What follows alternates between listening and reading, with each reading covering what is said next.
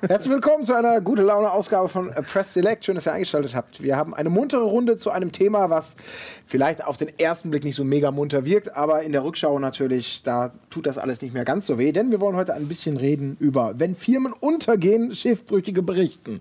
So habe ich es so versucht, auf einen Nenner zu bringen, denn äh, eben genau das soll so ein bisschen Thema sein. Wir haben eine Runde von Leuten, die alle mal in Firmen unterwegs waren, Videospielmäßig natürlich. Oder sind oder sind und alle irgendwie erlebt haben, dass aus welchen Gründen auch immer die Pforten dicht gemacht wurden und waren alle mehr oder weniger Leidtragende solcher Entscheidungen. Und äh, da habe ich mir gedacht, es kann doch mal ganz spannend sein, hier ein bisschen drüber zu reden, äh, Anekdoten zu hören. Wir werden über THQ zum Beispiel reden, ein bisschen über Sega, über Game One. Ich werde auch was von Giga erzählen. Also genügend Anknüpfungspunkte auch für euch, dass wir heute vielleicht mal über Dinge reden. Ich über Rocket Beans. Über Rocket Beans. über Dinge, von denen ihr äh, euch äh, ja vielleicht auch mal eine andere Sichtweise erhofft. Und äh, ja, da ist es jetzt natürlich an der Zeit, die Expertenrunde hier auch einfach mal vorzustellen. Wir fangen an mit jemandem, der sich seit Jahren eigentlich in der Branche seine Sporen verdient, verdient hat. Jochen Langenbach. Heute bist du bei Asus als äh, PR-Manager. Genau damals und deswegen auch quasi primär auf der Bank bist du ewig lang bei THQ gewesen. Ja, ich habe die noch mit zu Grabe getragen. Ich war bis zum bitteren Ende dabei. Hast sozusagen aktiv dazu beigetragen? Das wird mir hin und wieder unterstellt, ja. Das wollen wir, davon wollen wir mehr hören. Okay, okay. Du bist ja vielleicht auch mal dabei. Ja, das freut mich. Ja, es ist schön, dass du die weite Reise aus dem äh, genau. nordrhein-westfälischen Idyll ja, ja, auf dich genommen hast. Eddie äh, natürlich auch dabei. Ähm, jemand, der viele Geschichten wahrscheinlich zum Besten geben wird. Wir werden dich ein bisschen antriggern, dass die Sachen, die du eigentlich nicht erzählen wolltest, dann auch so aus dir raussprudeln. Game One äh, ist ja vielen noch in bester Erinnerung. Deswegen bin ich sehr, sehr, sehr gespannt, was wir vielleicht für. Ähnliche Rolle wie Jochen Langbach, auch wegen mir. Ist es wahrscheinlich. Simon würde es bestätigen können. Ich habe nichts Gegenteiliges gehört. Das hat niemand gesagt, aber der Ede. Ja.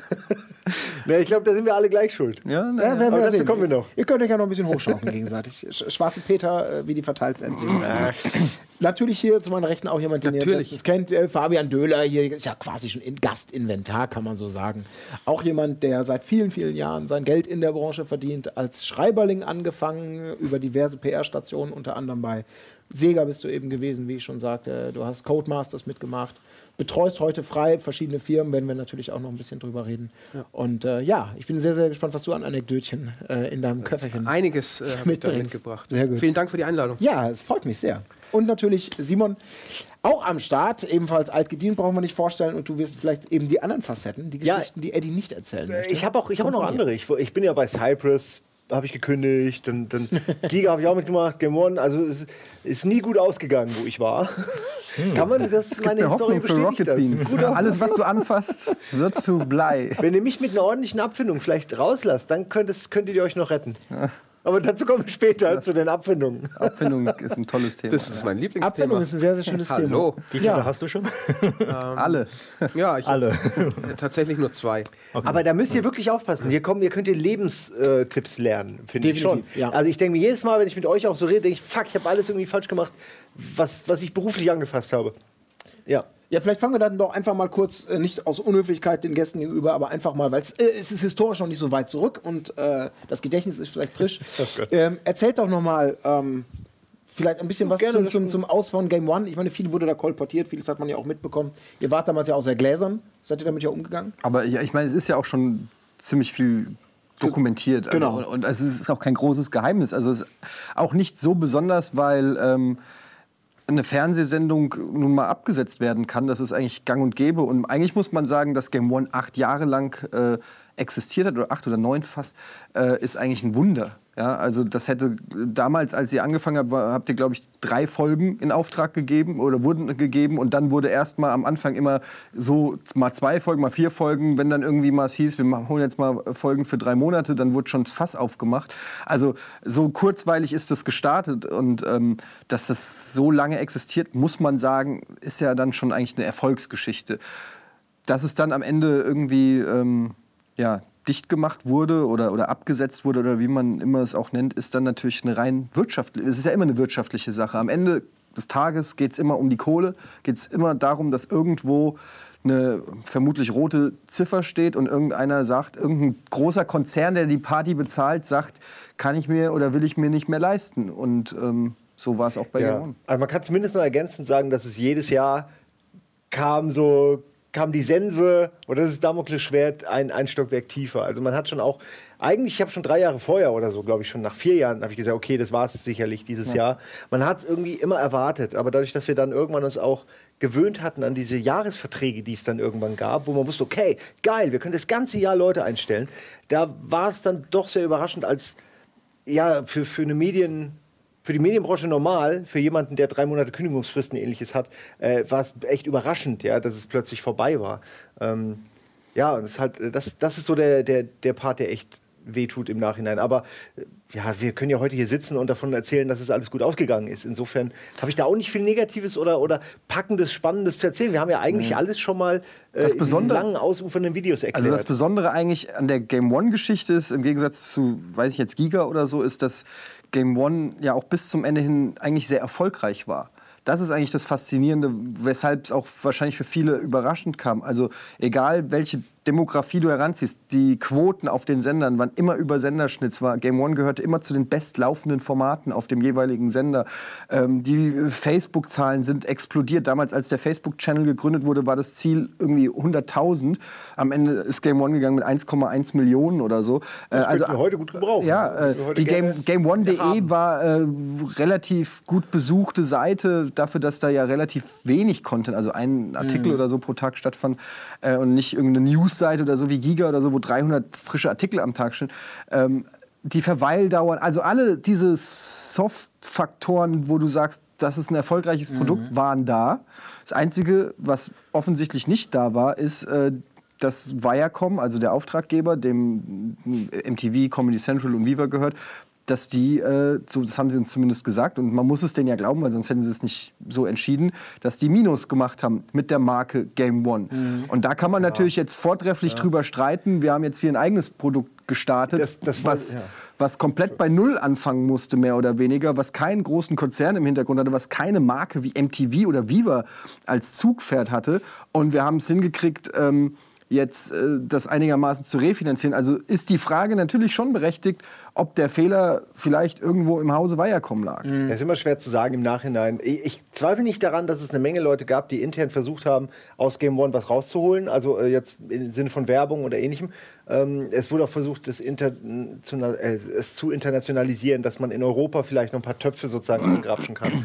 Äh, all das wurde versucht. Es hat halt nie geklappt. Man als Außenstehender ist es wirklich schwer zu sagen, woran es eigentlich lag. Ich glaube, ein Hauptproblem war, dass bei MTV oder Viacom oder Viva oder wie auch immer wir gerade waren, dass die verantwortlichen Leute jetzt keine Gamer waren in dem Sinne und eben schwer die Demografie Gamer überhaupt verstehen verstanden haben. Und das macht es natürlich äh, dann nicht leichter, wenn man es jemand anderem erklären muss, der wiederum mhm. Game One noch nicht mal kennt, äh, wo man dem sagen muss, okay, nee, es ist aber wirklich gut und es ist originell und die machen viel mit mhm. Drehs und, und Kulissen und Spaß. Und das muss man eigentlich jemandem zeigen und dann muss er halt entscheiden, ob ihm das zu, zu, zu blöd war, zu viel Quatsch oder ähm, ob man damit Geld machen kann. Ich bin der Ansicht, man könnte auch heute noch damit Geld machen, wenn man es richtig verkauft.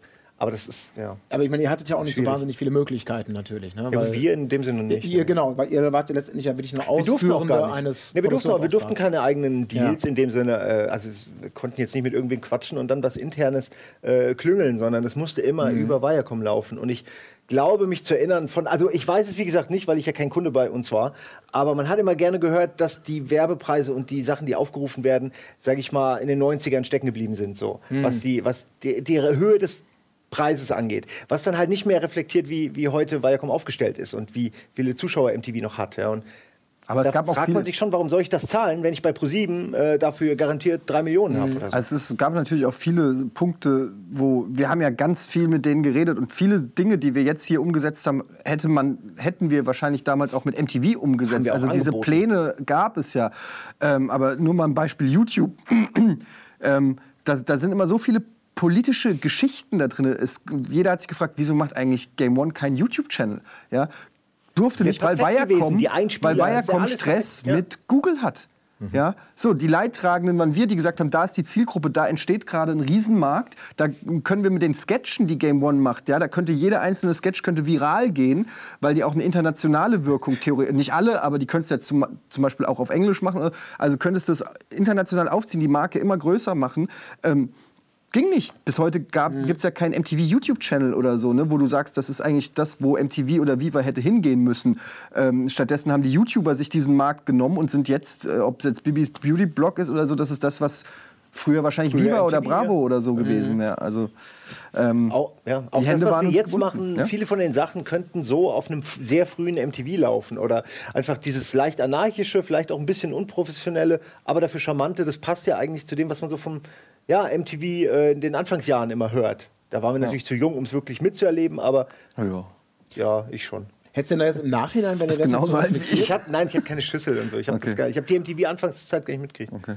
Aber wenn, wenn ihr jetzt so zurückblickt auf die Zeit, hätte es da irgendwo mal vielleicht einen Punkt gegeben, wo man mit dem Wissen, das man jetzt hat, sagt, verdammt, da hätten wir vielleicht anders abbiegen müssen, da hätten wir uns vielleicht früher in, in Basisfragen ja. ganz anders irgendwie aufstellen also müssen. Ich glaube, ja, abgesehen von, ich glaube, wir hätten viel früher auf YouTube gehen sollen und äh, also äh, ja, es hätte uns sicher es hätte eine Möglichkeit gegeben, dass wir, dass wir einfach zu YouTube gehen und, mhm. und versuchen, auf YouTube-Basis etwas aufzubauen. Ja, da hätten wir wahrscheinlich bei Null angefangen, mit vier, fünf Leuten wieder und hätten uns das ja wahrscheinlich auch erarbeitet. Ja, ich glaube schon. Andererseits hätten wir jetzt Probleme, weil der, der Werbemarkt ja auch ein bisschen im Keller ist. Es ist, mal, es ist immer so schwer zu sagen, was besser gewesen wäre. Ich bin, so wie es gelaufen ist, ehrlich sehr zufrieden. Weil wir hatten durch mhm. die Gemon-Zeit eine Menge Leute, die haben wir kennengelernt, da konnten wir einschätzen, wer kann was, wen wollen wir behalten. Und dann haben wir noch, wie gesagt, die Möglichkeit bekommen, durch die Spenden daraus dann einen Sender zu machen. Und jetzt sind viele von den Leuten, die wir aus Gemon-Zeiten noch kennen, sind halt hier, ja.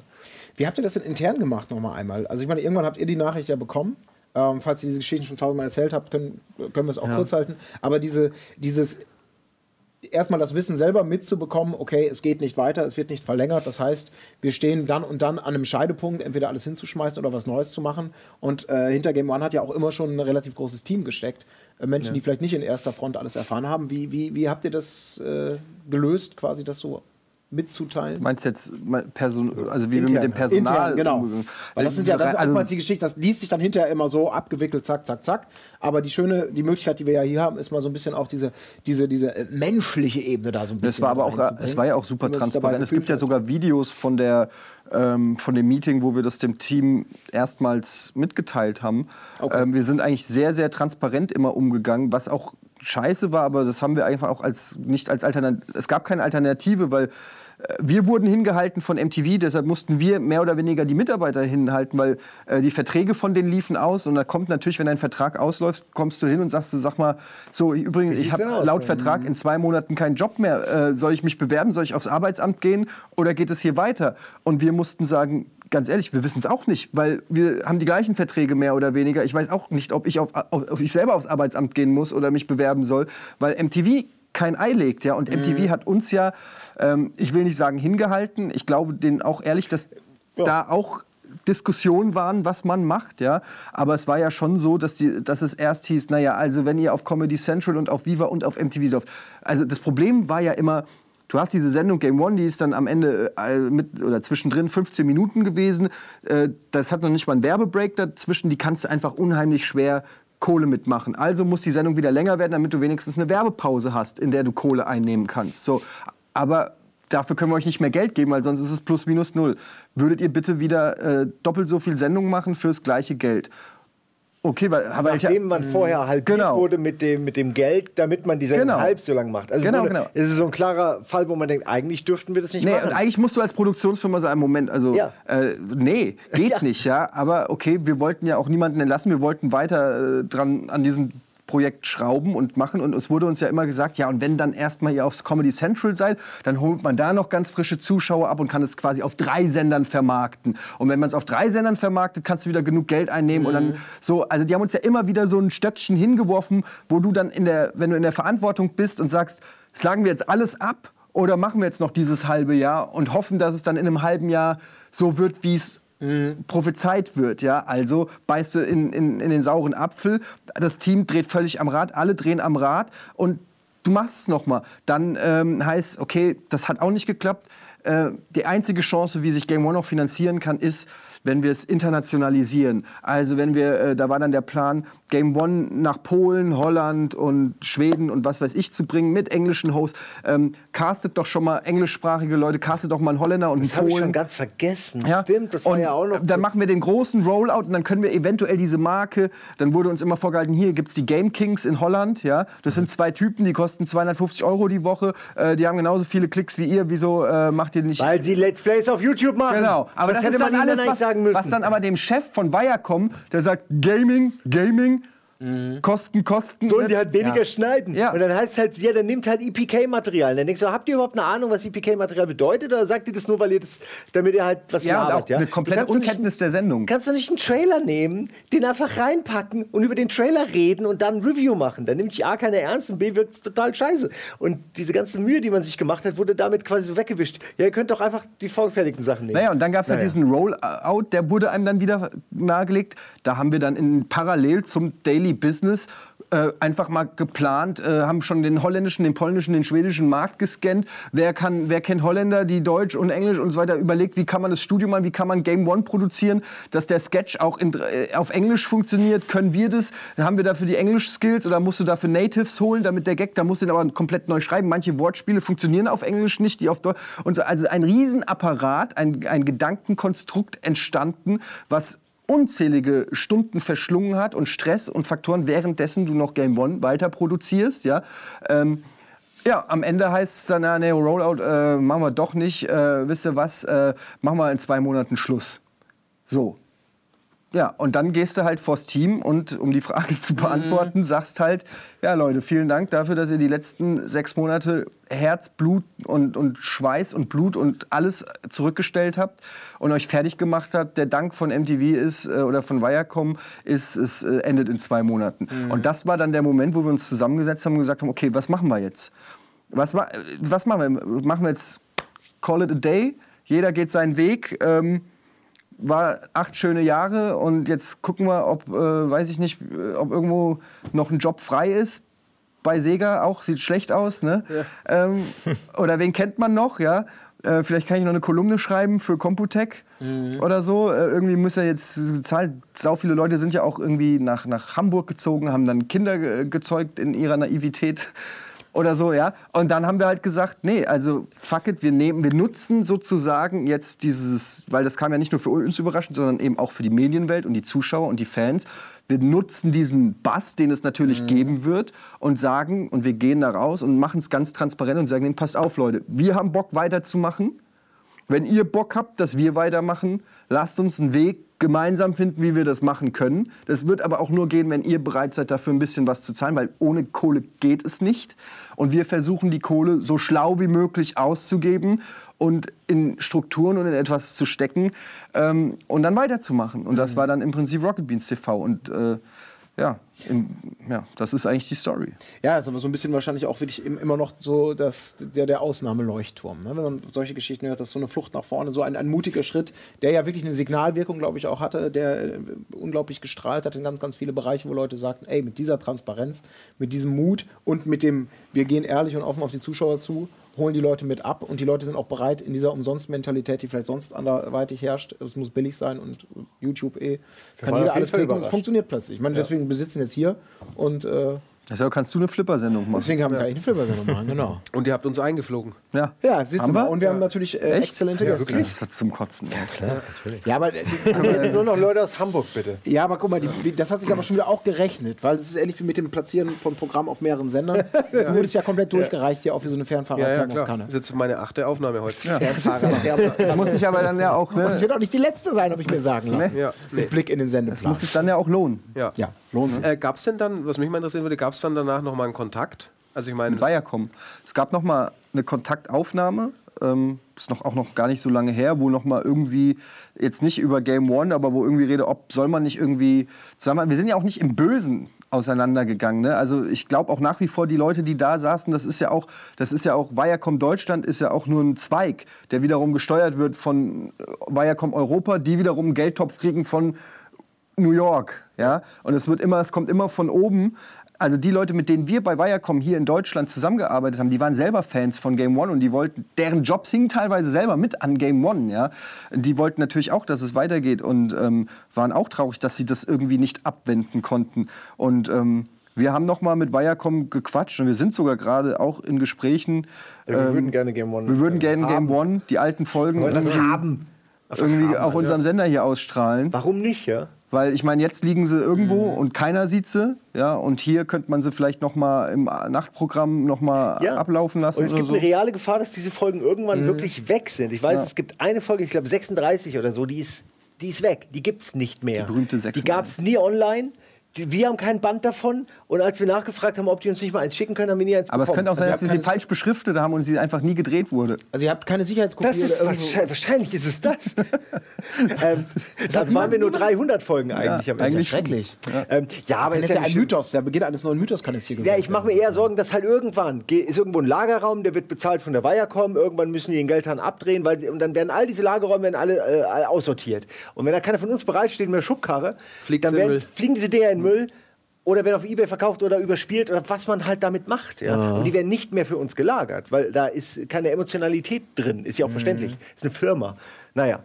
Aber und darüber hinaus Angst schon. Aber die legendäre Folge 36 ist das. Also gibt's ich bin mir nicht sicher, ob das 36 Gibt es da irgendwie ein Skript von oder so? Ich denke gerade daran, die Geschichte hier. Klopf, klopf. Ähm, die Tür geht auf. Es gab ja mal früher diese Hörspiele, ganz, ganz früher, vor, selbst vor unserer alten Zeit hier, ja. ah, die Durbridge-Krimis äh, äh, im Radio. Und da gibt es ja auch eine Folge, die verschwunden ist und äh, es gab keine Aufnahmen.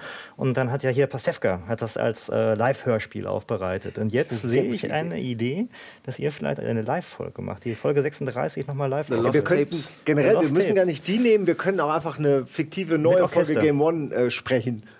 Nur also sprechen. So, ja, wir müssen Ingo dazu, schreibst Off-Text und machst den ganzen Kram. Und das Game One Hörspiel, ja.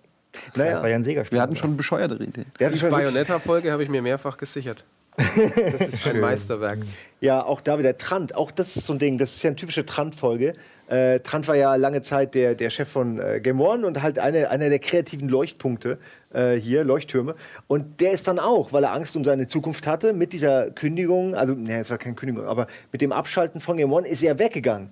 Hätten wir gewusst, dass wir weitermachen, dass das sicher ist. Er war aber auch platt einfach. Er war auch platt, also. aber ich denke halt auch, man hätte ihn auch locker irgendwie jetzt was geben können, wo er sich ein bisschen regenerieren kann, wo er nicht wieder in diese Tretmühle Medien Stimmt, rein wir, man, man hätte es wäre was geil für ihn gewesen wäre, nachdem er sich da kreativ völlig verausgabt hat, in 24 Stunden Twitch-Sender. Einfach ja. ihm was geben, wo er sich ein bisschen regenerieren ich kann. Ich meine nicht damit, dass er den irgendwie filmen muss, aber. Ja.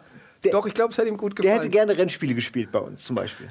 Ja, vielleicht kommt er ja irgendwann wieder. Ich sag's ja, nein, ich meine nur, wie schnell dann sowas sich äh, verändert. Ja. Plötzlich ist eine der, der wichtigsten äh, Menschen quasi in, diesem, in dieser Gruppe weg, ja, einfach nur, weil man eben so, so kurzfristig äh, informiert wird. Ja, aber das, genau, das ist ja das Problem, weil ja, ja. da genau, da kommen ja immer einzelne Schicksale hinter und jeder muss ja irgendwie gucken, dass er am Ende des Tages oder am Ende des Monats äh, die nächste Miete irgendwie bezahlen kann und äh, dass das aus Idealismus hier tatsächlich mal ein funktionierendes Konstrukt werden könnte, das war nicht unbedingt abzusehen, was sehr, sehr schön ist. Ihr grinst euch schon so. Ja, ich frage mich auch, was ist los? Was, was, was hat zwei ihr geistige Anekdoten? Nee, das ist gut. Einfach, wir wissen ja, wo die Reise hingeht eigentlich. Ich wollte gerade bei dir eigentlich. Äh, naja, also das, ist das Generelle, wir äh, haben uns da heute schon mal drüber unterhalten. Ah. Prinzipiell sieht es ja so aus, man äh, lebt und kauft die Sachen und sammelt. Der eine sammelt Flipper, der andere sammelt Turnschuhe, der andere Videospiele. und dann, dann, dann, dann zerlegt es dich. Na, hier, in, hoffentlich nicht im Livestream. Ich meine, bei euch ist die Chance groß, dass es einen von euch direkt tatsächlich Im mal live vor der Kamera ja. zerlegt. Und dann kommt jemand und schmeißt das ganze Zeug weg. Hier, die, was ist denn das hier? Videogames. Weg, fliegt alles, fliegt alles. Diese großen Container, genau. wenn, die, wenn die Wohnung ausgeräumt Super, wird. Super, Fammel, ja. komm, komm, weg. Nego EO, das ist sogar Lego. nee, Lego, Lego Geo, weg. Müll. Du, also du bist gerade selber in dieser Lebenssituation anscheinend, wo du dir überlegst, lohnt es sich, diese 20 Jahre Business gesammelten Sachen aufzubewahren, Zu spät. wegzuschließen, verkaufen, weghauen oder will ich mit leichtem ja, Gepäck reisen? Ach du, das ist, ja, das ist ja nicht mehr deine Sorge, wenn du dann äh, quasi... Ja, aber du willst ja aber auch nicht, dass irgendein, irgendein Geldgeiler sagt, der es besser weiß als deine Nachlassverwalter für 10 Euro, ich nehme mal alles mit. Ich kann dir äh, tatsächlich sagen, es, äh, es gibt ein paar Leute in meinem Bekannten- und Familienkreis, die wissen, welche Sachen sie einfach wegschmeißen können, so wie sie es sind gut. und welche Sachen sie jemand geben, der dann gut. vielleicht noch ein paar Euro draus macht. So. Diesen Gedanken habe ich mir tatsächlich mal gemacht.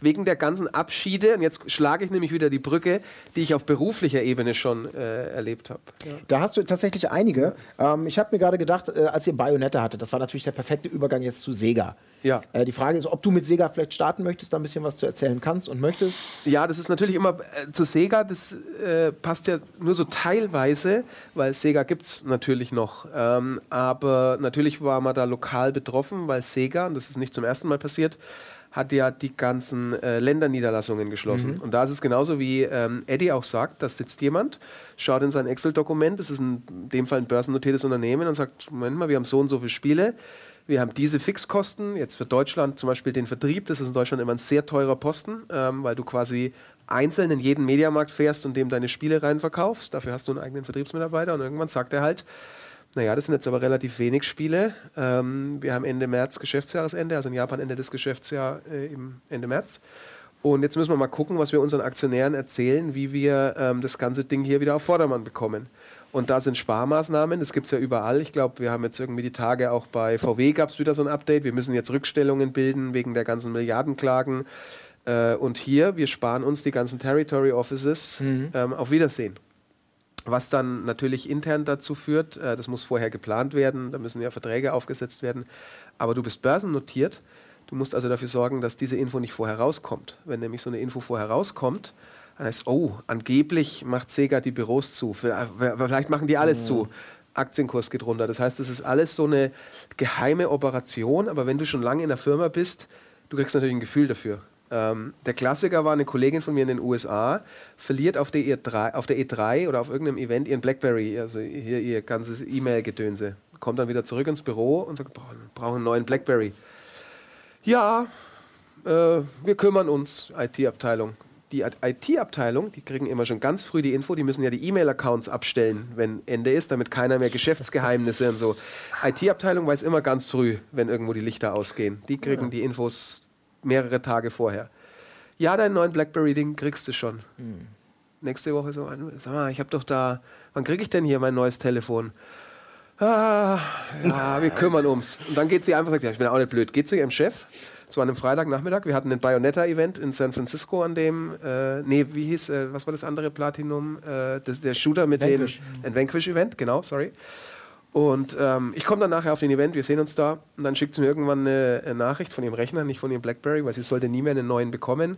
Ja, ich war gerade beim Chef, äh, werden alle entlassen. Ähm, ich komme jetzt gar nicht mehr. Schön Event dir. Äh, du bist übrigens safe. So, oh, das ist so nett. Ja, so, das kriegt man gerne. Freut man sich da?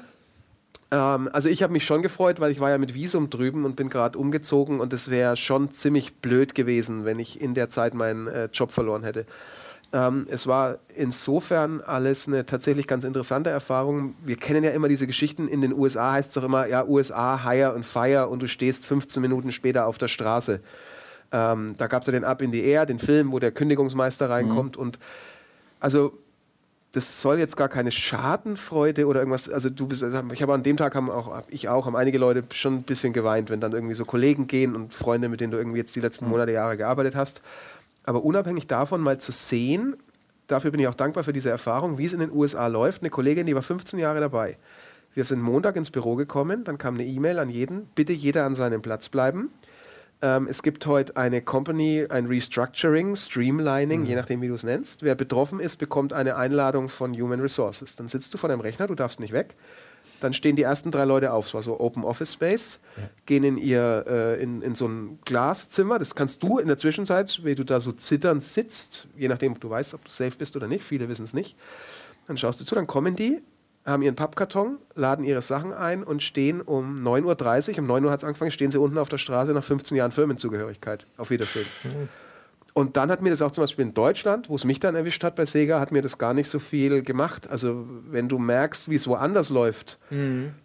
dann sagst du, ach, das, äh, hier ist ja das Arbeitsrecht doch sehr dankbar, wenn du äh, Arbeitnehmer bist. Und ich habe es dann eben nochmal erlebt, wo 2012, glaube ich, war es, hat äh, Sega Deutschland so gemacht war dann auch so ein Meeting, aber du kriegst dann äh, eine Abfindung, also war in dem Fall so und ähm, du hast schon ein bisschen vorher mitbekommen, konntest dir es zumindest selber zusammenreimen, du kriegst dann Arbeitslosengeld, musst dich da an deine Fristen halten und äh, lernst hoffentlich was draus.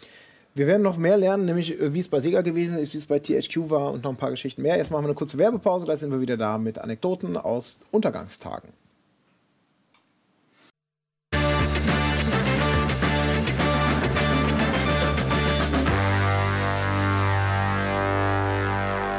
Willkommen zurück. Wir sind immer noch bei unserem nicht ganz so schönen Thema, aber in der Rückschau dann manchmal eben auch nicht mehr ganz so schlimmen Thema Firmenuntergänge, wenn man selber beteiligt ist. Wie haben wir es erlebt? Wir haben eine Runde, wir haben schon ein bisschen gesprochen über Game One zum Beispiel, über den Neuanfang mit den Rocket Beans, werden noch zu THQ kommen und sind gerade aber noch in Geschichten von Fabian ich will, zum Thema Bevor Sega. ihr weiter, ja. ich will nur, weil das so ein trauriges Thema eigentlich ist, so, so viele, äh, finde ich, äh, was man wirklich auch sagen kann, es soll nur jetzt noch nicht ein Fazit sein oder so, aber wir sind ja alle schon länger berufstätig und in der Branche haben, wie gesagt, auch jeder schon so seine positiven und negativen Erfahrungen gemacht. Weil es gibt ja auch Leute da draußen, die betroffen sind von, muss, ob sie jetzt gekündigt werden oder was auch auf Jobsuche sind, arbeitslos sind oder was auch immer, Firma macht dicht. Ähm, diese, dieses Sprichwort, dass wenn sich eine Tür schließt geht, oder wenn sich ein Fenster schließt, geht irgendwo eine Tür auf, äh, ist ein Stück weit vielleicht nicht immer gleich oder so war, aber was, um es mal positiv zu formulieren, irgendwie geht es immer weiter irgendwie geht es immer weiter und ähm, das ist, glaube ich, auch eine Sache, die, die, die wichtig ist, die, die man irgendwie auch mal erwähnen sollte, dass ähm, auch wenn, äh, weil in den Momenten, wo man hört, es hört auf, es endet jetzt, egal ob es dieser Game One-Moment ist oder früher noch bei Giga oder so, hast du ja auch mitgekriegt, mhm. diese Momente, wo dann wirklich alles sich zuzieht und du denkst, fuck, was ist denn jetzt? Wie soll ich, wie soll ich noch weiter existieren ohne Job, ohne und, und so weiter? Aber ne, es geht oft Ja, ja, klar, aber das weiß man ja oftmals eben erst im Nachhinein. Ja. So, wir sitzen jetzt hier und können alle äh, ein, bisschen, ein bisschen locker darüber, darüber reden, über manche Dinge, aber du hast schon angedeutet. Äh, Die Chance ist groß, dass du irgendwann wieder drüber lachen genau, kannst. Genau, aber emotionale ja. Momente hast du selber schon ähm, Ja, ich war ja ich war riesen Sega-Fan, das war für mich damals. Ich bin von Codemasters zu Sega gewechselt. Ähm, dazu muss man ja wissen, Sega hatte schon zweimal ähm, in Deutschland Büros, einmal in Hamburg, einmal in Düsseldorf. Das hat beides nicht lange, läng, äh, längerfristig geklappt. Und dann kam der dritte Anlauf, der war dann in äh, München, auch mit äh, meinem damaligen Chef von Codemasters, der hat mich mitgenommen, das war 2005, das mhm. war super. Bin dann ähm, 2010 in die USA, habe da zwei Entlassungswellen mitbekommen, ähm, wusste aber bei, den, bei der ersten schon, dass das mich nicht wirklich betrifft. Bin dann auf eigenen Wunsch zurück äh, nach Deutschland und da ist dann eineinhalb Jahre später, ähm, oder nee, ein Jahr später oder so, ist dann da das Licht ausgegangen. Wie viele Leute waren denn zu dem Zeitpunkt davon betroffen? In, in Deutschland, waren es, ich glaube, so knapp 20. Mhm. Ja, ich glaube, der Jochen kann nachher, die hatten bei THQ, die hatten immer 80 Leute, wo wir uns gefragt haben, was machen ja. die eigentlich mit 80 Leuten und wie kommen die so lange mhm. über die Runden? Die haben das scheinbar besser gemacht mit der Buchhaltung. ähm, und dann hat ja auch ähm, wiederum die, also diese Entscheidung, ich sagte, hier, ich gehe jetzt aus den USA zurück und fliege dann in Deutschland raus, wo auch wie gesagt haben, ha, ha, ha, ha, ha. Ähm, wiederum zwei Jahre später zerlegt es das Büro in San Francisco, ähm, das es nicht mehr gibt. Die haben das extrem runtergekürzt. Das war letztes Jahr. Die sind jetzt irgendwie in Burbank mit sechs oder sieben Leuten. Also spätestens da hätte es mich erwischt. Was auch wieder das aufgreift, manchmal ist das so, wie es kommt, alles äh, ganz mhm. gut und ähm, fügt sich dann so zusammen. Wie war das denn? Ich meine, Sega, kann, jetzt im Nachhinein würde man vielleicht ja. sagen, äh, die Geschichte von Sega ist über viele, viele, viele, viele, viele Jahre äh, immer schon, oder man kann ja fast schon von Jahrzehnten reden, immer so eine, wo man sagt, das ist jetzt vielleicht nicht unbedingt das sicherste Pferd, das ich satteln kann, um in eine goldene Zukunft zu galoppieren. Äh, soll heißen, äh, du hast schon gesagt, mit mehreren Ups und Downs, die man natürlich ja. hatte, Hardware-Rückzug, äh, Software-Neuversuche, Büro aufmachen, Büro wieder schließen. Ähm, du hast gesagt, du warst ein großer Fan, aber hat das für dich in irgendeiner Art und Weise so eine Rolle gespielt, zu sagen, hm, Sega, will ich jetzt einen Job haben, der mich vielleicht zehn Jahre lang sicher ernährt? Ist auch immer eine Da habe ich gar nicht dran natürlich. gedacht. Das, das war, war, für so dich so ein bisschen Sega, ja. da wächst jetzt zusammen. genau, ich, ich wusste nicht wirklich, das war, ich bin damals in der Phase äh, zu Sega gegangen, da wurde Sega gerade von Sammy quasi geschluckt oder mhm. es fusioniert ja, aber Sammy hat eben da den, den Anteil erworben. Wo du dir auf dem Papier gedacht hast, naja, jetzt ist erstmal Geld da, dann wurde Creative Assembly gekauft, Sports Interactive, es gab den Alien Deal und hier ein Deal und da was gemacht und da kam, da war ganz viel Zeug. Mit echten Aliens? Ja, ja, mit echten Aliens. Ja, wir wissen, was daraus geworden ist. Die haben das ja programmiert. Ja, genau. Die haben auch die Ihr habt den Vertrag in, in, in, den Kosmos gefaxt, das ist bis heute Genau, ja, also da wurden, da wurden, da haben wir keine Gedanken gemacht. Ja. Mario und Sonic kam da, eine Riesenmarke, die dann mhm. immer schön Geld auch eingespielt hat. Und ähm, ich glaube, ich hätte das einfach immer so weitergemacht. Ähm, und wie es dann eben hieß, jetzt ist Feierabend, das war dann auch so eine komische Lehre schon irgendwie, weil mhm. ich habe die Leute echt gern gemocht und wenn du dann eine Zeit dabei bist, dann weißt du, lernst du dich kennen, baust du da Freundschaft und es war ganz, ganz seltsames Gefühl. aber ähm, im Nachhinein gut, dass es so gekommen ist. Ich war dann quasi gezwungen, äh, mhm. mal ein bisschen was zu machen. Und auch nach sieben Jahren ist schon so, auch wenn du so ein Fan bist von dem Ganzen, ich habe auch schon manchmal so mit dem Gedanken gespielt, ach, mach doch mal was Neues. Mhm. Jetzt das dritte Mario und Sonic und jetzt, das, jetzt noch ein Stormrise und hin und her. Vielleicht solltest du dich mal verändern. War aber so ein bisschen zu faul. Und es war ja Sega und ich mochte die halt. Immer kostenlos Sega-Shirts und Merchandise und Events und hier in Yuji Naka getroffen und da irgendwas gemacht. Alles ganz geil. Aber man gewöhnt sich irgendwie an alles und wird dann so ein bisschen. Mhm. Deswegen vielleicht gut, dass es so gekommen ist. Und ich konnte es auch nachvollziehen. Also ich konnte die Entscheidung verstehen, warum sie das Büro zumachen. Ja, deswegen gab es da auch keinen Grund irgendwie jetzt zu sagen. Ich habe damals auch noch dem Chef, habe ich äh, dem englischen Chef, der ist dann auch mitgegangen, habe ich auch noch eine Mail geschrieben, habe gesagt, hey, war cool. Ähm, mhm. Also vielen Dank für die äh, sieben echt wilden Jahre ähm, mit vielen Höhen und Tiefen, aber das ist einfach so eine Sega-Tradition. Bei Sega ging es halt schon immer so, mhm. wohingegen Nintendo natürlich, die sind so immer so ein bisschen die Referenz, wie man, wie man das gut macht, aber dafür läuft es halt bei Nintendo auch so, ne? So mhm. ganz kurz mal ne, und dann ist halt eher so ruhig und, und entspannt mhm. und alles sehr souverän und keine wilden Experimente. Äh, und Sega ist halt so diese Achterbahnfahrt, wo dann halt einfach mal einer vergessen hat, dass man die eine Schiene vielleicht noch bräuchte. Ja. ja, ja, nee, es ist, ist, ja. ist glaube ich, richtig. Dann, das ist ja so der Blick auf Sega für mich ja auch immer oder für alle wahrscheinlich war immer so ein bisschen, naja, irgendwie, man ist mit dem Herzen da, aber manchmal fragt man sich, wer da welche Entscheidungen trifft. Was aber natürlich dann mit das könnte ich dir in einer anderen 24-stündigen Sendung, ja. könnte ich dir tatsächlich viele dieser Entscheidungen ja. ähm, erklären. Da hängen oft ganz interessante Sachen dran. Das, das Einzige, wirklich, das äh, Traurige war natürlich dann im Büro alles so auszumisten und, mhm. weg, und Sachen wegschmeißen. Äh, und die eine Kollegin, die äh, eigentlich echt eine clevere war und das Ganze hat kommen sehen, die von sich aus gekündigt hat und dadurch äh, ihre Abfindung verloren hat. Also das hat mir, wo ich gesagt habe, das war das so, dass wir alle so gesagt haben, ähm, boah, das tut uns jetzt irgendwie leid. Aber ja. das konnte ja auch keiner sagen, weil die, die es wussten, durften nicht drüber reden. Dann hat die halt gekündigt, hat sich was Neues gesucht. Ich glaube aber auch, dass sie jetzt sie hatte dann halt gleich was Neues. Die anderen mhm. waren dann alle auf dem Markt. Also mittelfristig hat sie natürlich gewonnen, aber in dem Moment hat man erstmal gesagt, Mensch, das wäre schöner Kleinwagen gewesen. Ne? Das ist so ein Thema natürlich, ähm, ja, Geschichten. Abfindung, das ist ja alles so, so, so Sachen, die. Wie, ja. Ihr habt ja komplett, also ich meine, bei Sega ist ja so, Sega, das muss man dazu sagen, hat du kriegst deine Abfindung eigentlich nur dann, wenn das ganze Ding komplett den Bach, äh, äh wenn es noch weiter besteht. Ich glaube, mhm, so ist genau. so. Äh, wenn es noch irgendwo anders weiter betrieben wird oder Koch hat dann in dem Fall den Vertrieb übernommen, dann könntest du ja theoretisch klagen und ja. eine Abfindung dient ja immer dazu, dass einfach Ruhe, Ende, ja. keine Ansprüche mehr, alles, alles cool und alle happy, Handshake, gut. Also man sagt manchmal auch Golden Handshake eben dazu. Genau, dann machen wir nicht so und, ähm, ich meine, ich weiß ja nicht, was du für Verträge unterschrieben hast mit äh, Stillhalte und du unterschreibst ja ganz wilde Verträge, aber THQ hat sie ja dann weltweit zerrissen. Das ist richtig. Besteht da ein da besteht theoretisch kein Abfindungsanspruch. Ne? Doch, äh, es war in dem Fall ja so, dass die amerikanische Mutter in die Insolvenz gerutscht ist und äh, tatsächlich die deutsche GmbH unter eigenem, unter lokalem Recht läuft. Ich kenne mich da jetzt auch nicht so hundertprozentig aus, aber wir waren tatsächlich nicht insolvent. Und wir waren bis zum Ende solvent. Wir haben äh, mit dem, was wir hatten, noch schwarze Zahlen geschrieben. Natürlich mit der Perspektive irgendwann, äh, da kommt nichts mehr nach. Weil mhm. äh, als deutsche Niederlassung, äh, wir haben ja nicht selber entwickelt. Wir haben ja nicht selber ein Studio nebenan gehabt und gesagt, so komm, setzen wir uns hin und jetzt machen wir die Spiele selbst, machen das nächste Dawn of War einfach hier selbst. Ähm, und da war ja klar, dass irgendwann wird das Material auslaufen und wir haben nichts mehr zu verkaufen. Aber wir haben halt bis zum Ende schwarze Zahlen geschrieben in Deutschland und äh, haben wegen Mangel der Perspektive das Geschäft geschlossen. Und da gab es dann halt noch Abfindungen. Jetzt nur mal ganz kurz zur Aufklärung, äh, vielleicht für alle, äh, weil wir jetzt so fließend übergegangen sind. Jochen, du warst bei THQ ja auch eben ein, ein durchaus wesentlichen Teil deines Berufslebens, möchte ja. ich sagen. Mhm. Äh, acht Jahre. Acht Jahre. 2005 genau. bis 2013, mhm. genau. wie du es schön formuliert hast, wirklich bis zum bitteren Ende. Ja.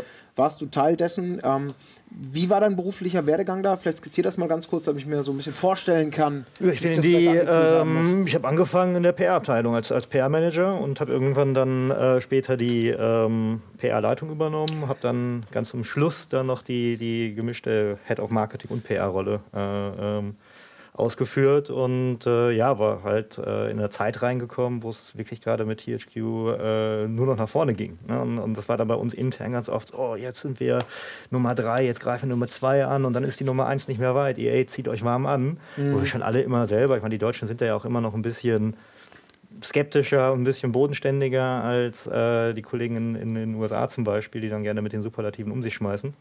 Aber da war schon eine Zeit, da haben wir selber dann auch irgendwo dran geglaubt. Das war bis 2007, also eigentlich nur die ersten zwei Jahre, in denen ich da war, ging es nur vorwärts. Aber vor allem die meisten Umsätze wurden gemacht.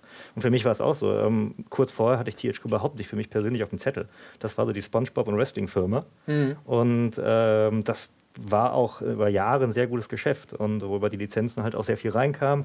Und äh, obwohl man natürlich sehr viele Lizenzgebühren äh, ab, abgeben muss ähm, an die Lizenzgeber, haben wir äh, wahnsinnige Stückzahlen gemacht, wo wir einfach 15 Millionen für Nemos verkauft haben und so Geschichten. Ähm, aber das war glücklicherweise im PR-Bereich gar nicht so mein, meine Aufgabe. Ich war eher im Core-Gaming-Bereich. Aber ähm, auch da, ich bin reingekommen, ich wusste zum Beispiel gar nicht, als ich reinkam, dass das bei uns Stalker liegt. Ähm, das war für mich auch schon so ein, so ein, Running Gag über Jahre, dieses Stalker, was irgendwo entwickelt wird. So neben äh, war so ein bisschen der Wettbewerb, was kommt zuerst, Duke Nukem oder, oder Stalker oder kommt beides nicht.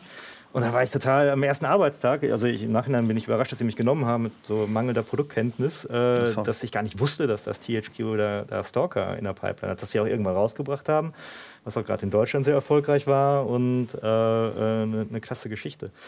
Das ist doch der Vorgänger von Metro eigentlich, oder? Im Grunde ja. Also sehr viele von dem Team sind dann da äh, zum Studio gewechselt und haben dann äh, Metro 2033 mhm. gemacht. Genau, ja.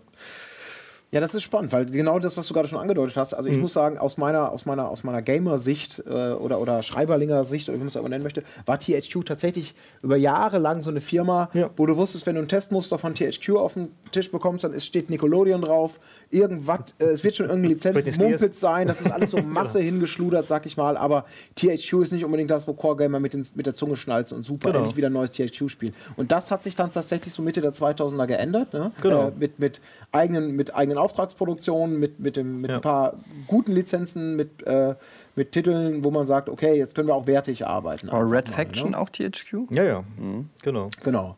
Und äh, ja, aber trotzdem, ähm, wir wollen jetzt nicht in die große Operation Flashpoint? Operation Flashpoint war. Oh, Entschuldigung. da kann ich auch eine Geschichte Du meinst, glaube ich, Full Spectrum Warrior.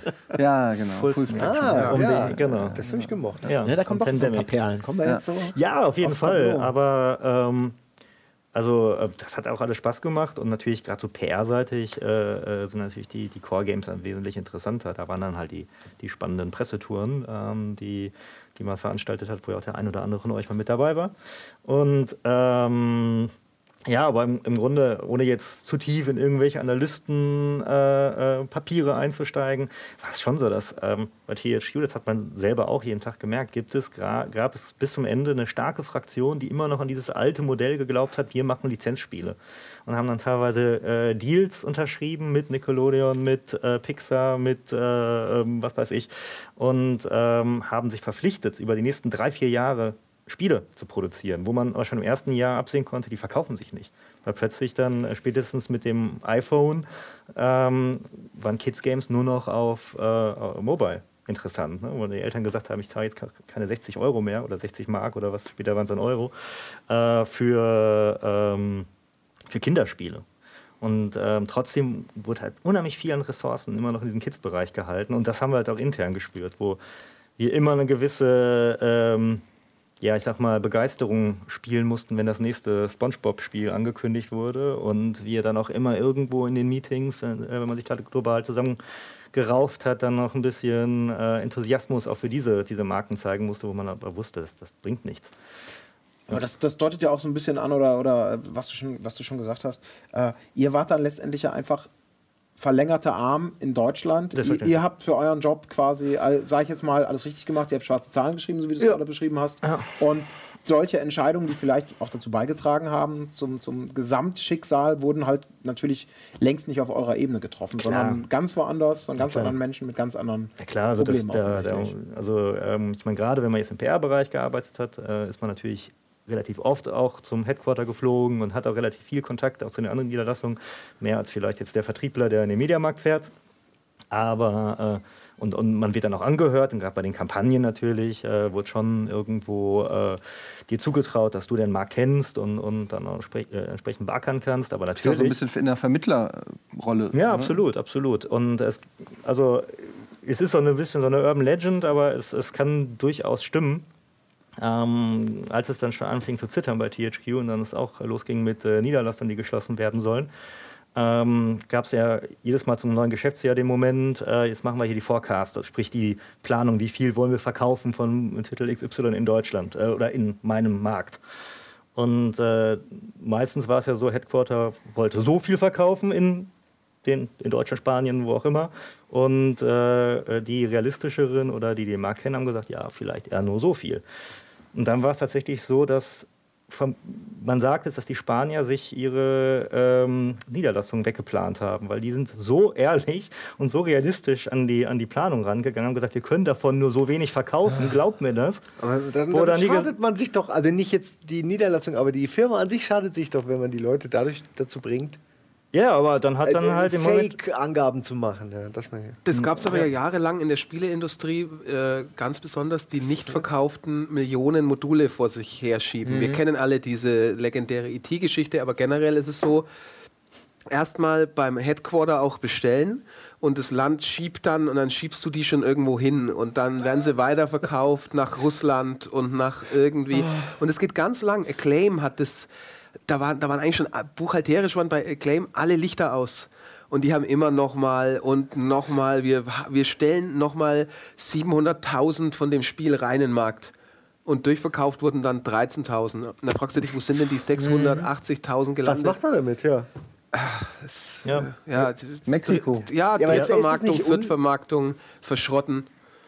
Das, da kannst du ganz lang, kannst du dich da immer wieder so, dann schiebst du halt noch mehr, weil du musst ja dann, mhm. also es war zum Beispiel auch so, dass ähm, Mario Sonic, was ein sehr erfolgreicher Titel ist, und das ist kein, der hat zum Beispiel auch die Verluste von anderen Titeln, ähm, wenn zum Beispiel kompensiert. kompensiert. Also wir haben auch einen Forecast abgegeben. Ähm, sagen hier, wir, wir machen jetzt von Titel XYZ, verkaufen wir 20.000, 70.000, 80.000 dann ähm, haben die nicht so performt. Dafür hatten wir aber dann das Glück, dass ein Mario und Sonic, obwohl der Forecast schon hoch war, sich nochmal signifikant besser verkauft hat. Und schon kommst du, obwohl du bei den anderen, das, mhm. das geht dann ja. schon so. Ist natürlich nicht perfekt mhm. und da kannst du lang ähm, rumeiern. Bei uns war es tatsächlich auch so, ähm, bis auf das zweite Jahr, glaube ich, da hatten wir relativ viele Anlaufkosten auch mit Vertrieb, ähm, war Sega von 2005 äh, an ohne Schummelei, ohne wilde Tricks ähm, rentabel. Zumindest eine schwarze Null und hat auch keine, ähm, bei den Mario und Sonic-Titeln, die haben hier gut funktioniert, mhm. auch äh, Geld überwiesen an entsprechende Headquarters. Also tatsächlich so, dass dann die GmbH dann einfach hier halt dann irgendwann. Äh, aber wenn eben alle Territories dicht machen, weil ähm, mhm. Spanien auch das war so immer der Klassiker, mhm. äh, weil in Spanien wieder nur Siesta gefeiert wurde und die halt immer so irgendwie ein bisschen anders das alles gesehen haben, es auch ein schwieriger Markt war. Die haben das mit der EU auch, das hat nicht so gut geklappt für Spanien alles. Mhm ähm, dann yes. reißt es sich halt mit rein. Da reißt es sich ja. mit rein. Da ist, ähm, sollte man mal erlebt haben. Ja, muss man vielleicht auch nicht. Aber wie, wie hast du es denn bei THQ erlebt? Ich meine, äh, ihr habt in Krefeld zuletzt euer Office gehabt. Wie viele ja. Leute haben da zu, zuletzt gearbeitet? Also äh, zuletzt, erzähl doch nochmal, wie, wie, wie ging dann dieser undankbar, Schritt? Ne? Krefeld. ja. Ich, weiß, ich hatte mal eine Freundin da, deshalb. Ich weiß, dass um euer Office herum nicht viel war. Ne? Krefeld ist jetzt nicht der Place. Nö, wir saßen da schon in einem relativ tristen Gewerbegebiet. Insofern äh, war da viel Platz für Fantasie, sag ich mal. Oh. genau, ja, aber, genau wie, wie, wie, lief das? Also ich meine, ich kann mich erinnern, ich war in den letzten Wochen, ich war da auch noch mal bei euch gewesen. Ich habe ja. irgendwas geholt, irgendwie ein Spiel abgeholt. Also wir haben kurz geredet, du hast mich da mal rumgeführt. Und ich hatte da schon so ein bisschen das Gefühl, oh, hier arbeiten aber nicht mehr viele Menschen irgendwie. Oder die haben alle früh Feierabend gemacht. Und dann hast so. du so ein dreifaches Echo gehört wahrscheinlich, ne? Ja, also genau. ich dachte, hier könnten viele Menschen sein. Ja, ja, also als ich da angefangen habe, war das so ein bisschen wie äh, ähm, ja, am, am Hauptbahnhof äh, zur Hauptverkehrszeit so ungefähr. Das, äh, du konntest dich kaum konzentrieren, so, so, voll war das da auf der Etage, wo ich gearbeitet habe. Am Ende saß auf dieser Etage, ich hatte da mittlerweile mein Einzelbüro, aber auch der Kollege im Großraumbüro hatte ein Einzelbüro, halt ein sehr großes. Aber das war zu einem Zeitpunkt, wo ihr schon wusstet, das geht nicht. Es ist, es ja, es war, es war ja so, wir hatten ja ein, ein, Jahr vor der endgültigen Schließung, äh, sprich, ähm, wir haben ja in äh, 2013 dann die Pforten geschlossen, also ein Jahr vorher hatten wir nochmal einen großen Care aus, da wurde nochmal die Hälfte äh, geäxt bei uns. Also tatsächlich die Hälfte des äh, Teams äh, in jeder Abteilung im Grunde fast 50 Prozent raus. Und ähm, da war uns allen irgendwo klar, jetzt äh, ist es nur noch Survival-Modus. Und äh, dann war es aber auch so ein bisschen so, äh, wie Fabian gerade schon sagte, ich war dann auch ein bisschen, also bei mir war auch schon Alarmglocken, ich muss jetzt hier weg, ich bin, da war ich ja schon sieben Jahre da. Und äh, es, es war der, der Spaß war dann nicht mehr wirklich gegeben, wo dann viele Kollegen halt auch weg waren und äh, ja auch äh, der, der Glaube daran, dass es was werden könnte, auch nicht der, der allergrößte war. Naja, auf jeden Fall, ähm, trotzdem war ich halt so ein bisschen faul dann auch in dem Moment, ähm, mir was, was Neues zu suchen, aber es war dann auch schon so ein bisschen in dem Moment äh, nicht nur Faulheit, sondern auch Loyalität. Ich hatte so ein bisschen diese romantischen Gedanken, jetzt gehöre ich zu diesen Restteam, die reißen äh, den Karren jetzt nochmal rum und am Ende blühen wir wieder auf und ich gehöre dann zu diesem inneren Kreis von Leuten am Ende, die sagen, hey, das waren doch die von 2013, mhm. der, die das Class of 2K13. Ja. Aber ich meine, ihr hattet zum Schluss ja auch dann wirklich durchaus wertige Titel. So Darksiders 2 war eins der letzten. Ne? Das war nochmal ein ne guter, guter Erfolg auf jeden Fall, Darksiders 2. Und, und weltweit war Saints Row 3 ein Riesending, mhm. sehr erfolgreich. Ähm, und äh, man munkelt auch, hätten wir noch ein halbes Jahr bekommen und nochmal 50 Millionen aufs Konto, dann hätten wir es geschafft. Da kann man so, so geht es mir privat. ja. Frag mich doch. reicht Fabian. Millionen nicht für die Rettung. Stimmt es denn, dass äh, den damals schon etwas lose äh, so auf der Wirbelsäule umherbaumelnden Kopf, dass You Draw ihn dann nochmal so komplett rüber es wurde ja immer in den Medien gesagt, You Draw hat irgendwie, war dann so der Genickbruch der Das Finale. war mit Sicherheit. Oh, war das dieses fürchterliche Tablet? Das war das fürchterliche Tablet, ja. Das, so das, haben wir es auch verkauft. Vielleicht war das der Fehler. Das habe ich Leuten geschenkt, die wollten es nicht. Ähm, wir, hatten, wir hatten tatsächlich, das war eine ganz unangenehme... Das ist ein Dreckstablet. Bitte nicht. Er, er, erklär es vielleicht mal ganz kurz. Ja. Das ist das fürchterlichste, was ich je hatte. Schlimme war ja, dass ich jetzt diese...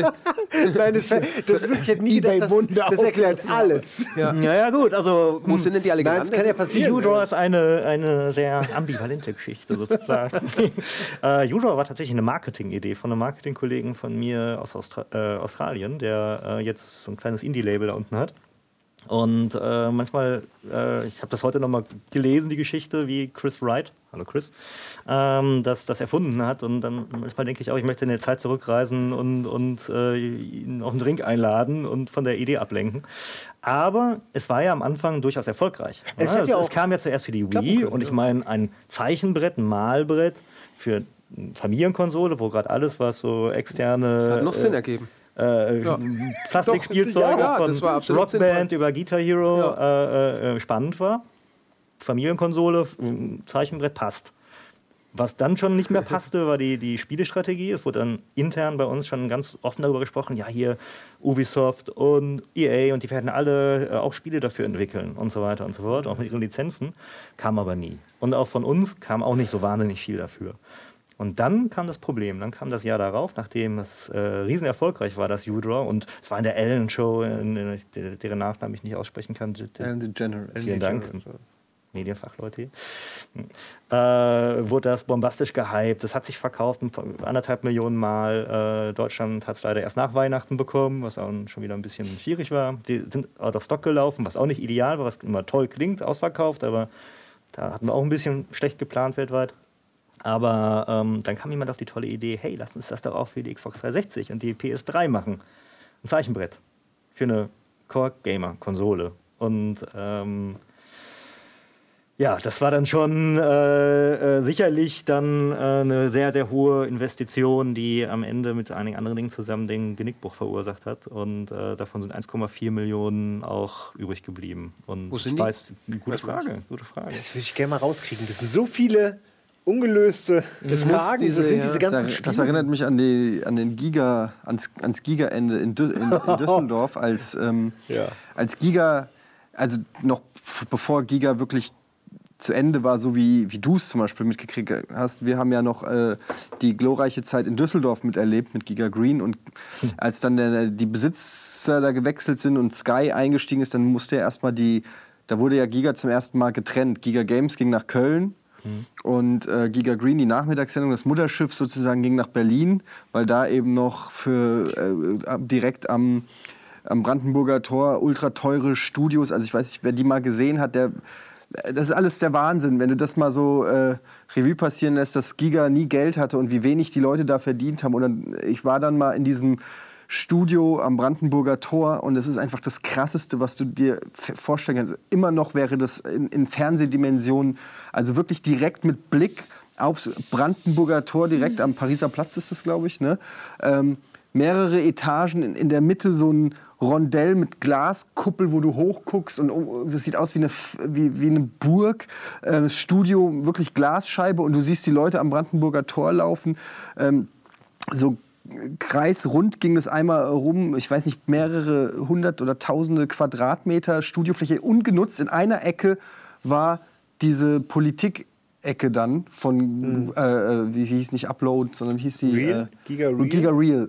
Ja. Äh, in einer Ecke, so ein kleiner. Politik-Ecke. Genau, die Politik-Ecke in einer Ecke. Wirklich alles, kleiner ne? als hier. Braucht es nicht ja. viel Platz dafür eigentlich? Kleiner als hier, so eine kleine Ecke Tisch eine Standkamera und ansonsten dieses gesamte Gebäude mit Glaskuppel, mit Keller, mit, weiß ich nicht, wo Günther Jauch neidisch wäre, da eine Politik zu machen, war komplett leerstehend. Ich möchte nicht wissen, was allein diese Immobilie ähm, Was ist da jetzt drin? gekostet hat. Ich weiß es nicht. Ich glaube, da ist mittlerweile. Wettbüro. Nee, nee, nee, nee, ich glaube, das ist irgendwas Spiegel oder Axel Springer, irgendwas, ja. keine Ahnung. Egal, auf jeden Fall.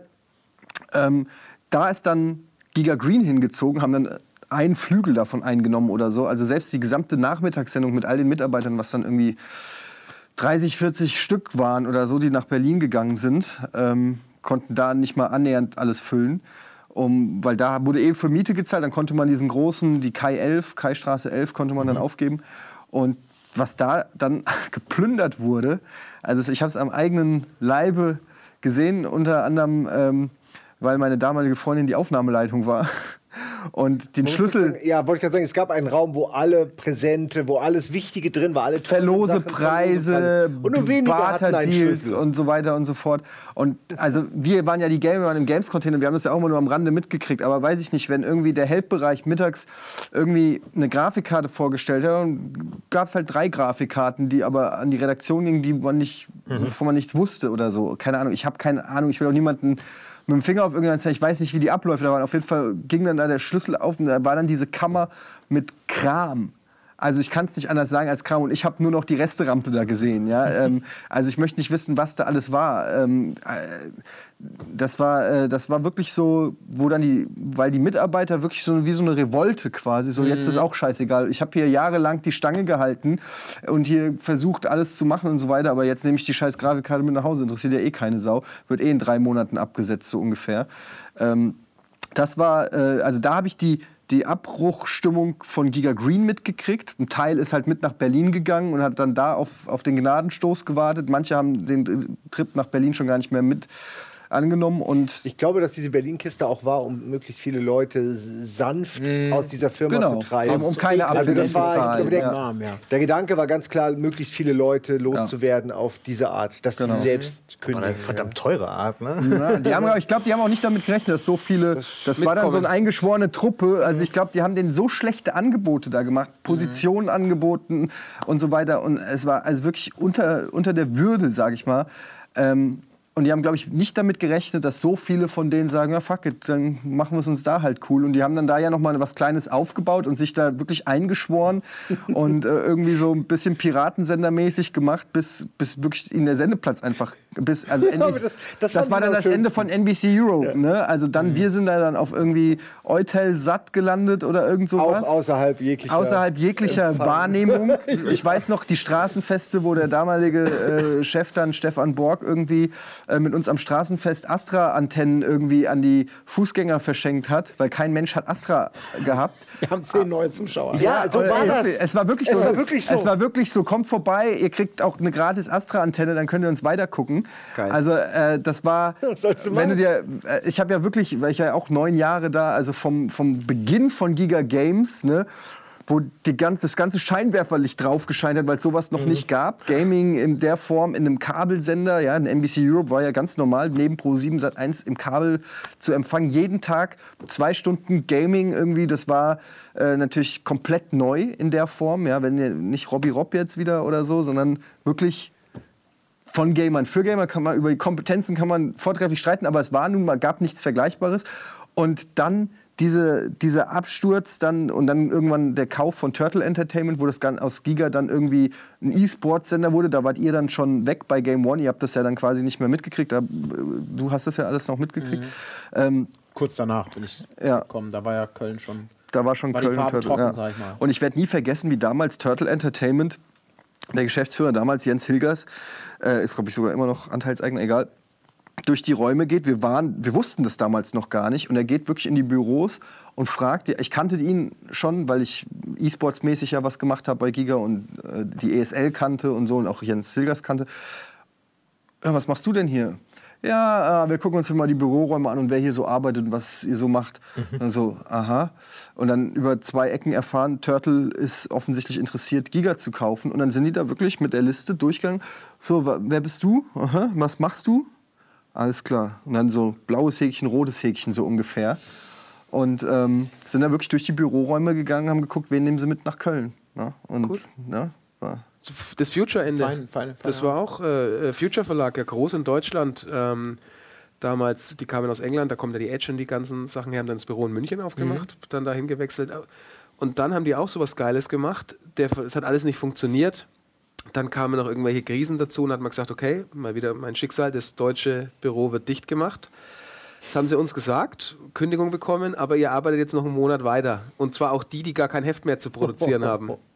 So, das kannst du was natürlich jungen arbeiten? Leuten, äh, ja, was kannst du denn arbeiten? So, am nächsten Morgen waren die ganzen Photoshop-Dongles hinten aus den Macs weg, die du ja, also das waren, muss man dazu wissen, damit Photoshop funktioniert, hatten die hinten so ein Hardware-Dongle drin. Die Dinger waren irgendwie hunderte von Euro wert, tausend, ich weiß nicht, waren alle weg. Spiele, hm. hat irgendjemand die ganzen Dreamcast-Konsolen gesehen? Wo sind denn die Fernseher hin? Ah, Irgendwann saß dann ein Wachmann da, haben sie gemerkt, wir mussten weiter zur Arbeit kommen, saß dann ein Wachmann da, hat immer so geguckt, Leute mit so großen Kartons ich wollte zu dem Wachmann und so, das war so richtig schlecht. Ich, äh, ich nehme heute meine privaten Sachen mit nach Hause.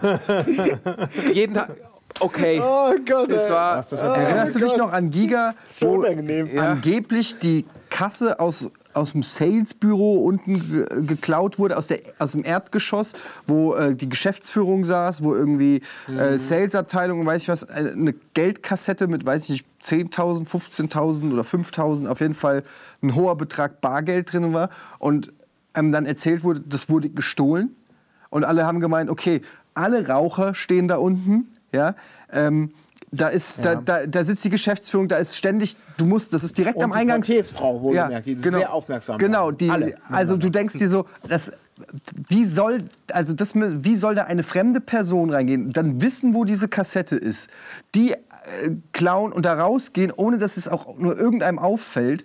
Ähm, aber hat dann auch keiner groß hinterfragt. Ne, ja, irgendwie Fenster offen gelassen. Im Nachhinein denkst du dir halt. und die Kassette direkt runter. Ja, ja, und im Nachhinein denkst du dir halt, ja klar, irgendeiner wusste, der Laden Macht zu. Macht zu. Der, der denkt sich, ah ja, da stecke ich das Geld auch ein, sagt, steckt jemand anders ein. Wurde geklaut äh, und äh, in zwei Wochen fragt er auch keiner mehr nach. Ja, ich hoffe aber, ich hoffe, dass man das eben nur bei, bei Läden hat, wo, wo die Menschen auch nicht gut behandelt wurden auf also, irgendeine ja. Art. Also als Rache kann ich es aus dem Impuls raus sogar noch verstehen, auch wenn das schon nah dran äh, einfach knallhart im Diebstahl ist, ohne das, das kann man nicht mehr schön reden. Nah das ist einfach echtes Geld. Das ist es. nah dran. Ja, vielleicht hat sie aus Versehen eingesteckt. Kann passieren. Ja.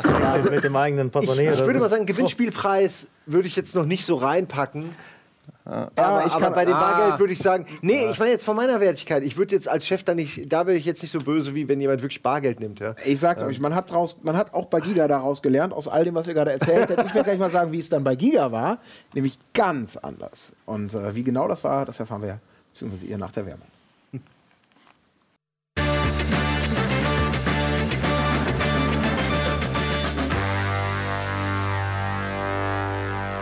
Ja, wir sind immer noch dabei, sind jetzt schon quasi zum, zum lockeren Teil so ein bisschen übergegangen, zu den, zu den Anekdoten. Ja, wir haben die Getränke gewechselt in der Pause, ne?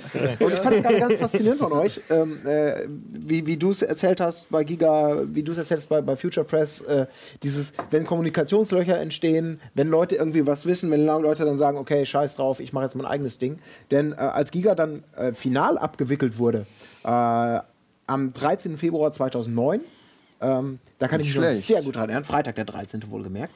Da ist das tatsächlich so gewesen, dass, behaupte ich jetzt mal, 90 Prozent der Leute, die noch da waren, Du, du, warst ja zu dem Zeitpunkt auch schon weg. Nee, ich war noch da. Du warst noch da, aber du warst schon für dich geistig sozusagen abgewickelt. Ich hatte gekündigt, aber ich hatte, ja, ich genau. hatte ja sechs Monate Kündigungsfrist. Ja, aber also bei Fakt war ja, das wirklich alles falsch gemacht, oder? Ja, Eine Woche das können wir gleich auch noch, genau. Lass mich das noch kurz, kurz. Äh es war im Nachhinein gar nicht so schlecht, weil ich habe ja dann noch sechs Monate Gehalt gekriegt, obwohl ich nicht mehr zur Arbeit musste. So. Insofern okay. war das ein sehr guter Deal, eigentlich, den du gemacht hast. Okay. Es war eigentlich okay. ganz cool, weil in der Zeit bin ich nach Game One, äh, zu Game One gezogen, also nach Hamburg gezogen, äh, habe erst mal zwei Monate mich von neun Jahren Giga erholt äh, und bin dann nach, äh, nach Hamburg gezogen, aber das war alles noch äh, bezahlt. Mhm. Ja. Das war das Einzige, warum ich auch das mit der die Geschichte mit der Abfindung, die ich auch schon mal erzählt habe, dass ich keine Abfindung gekriegt habe, weil ich eine Woche vorher gekündigt habe.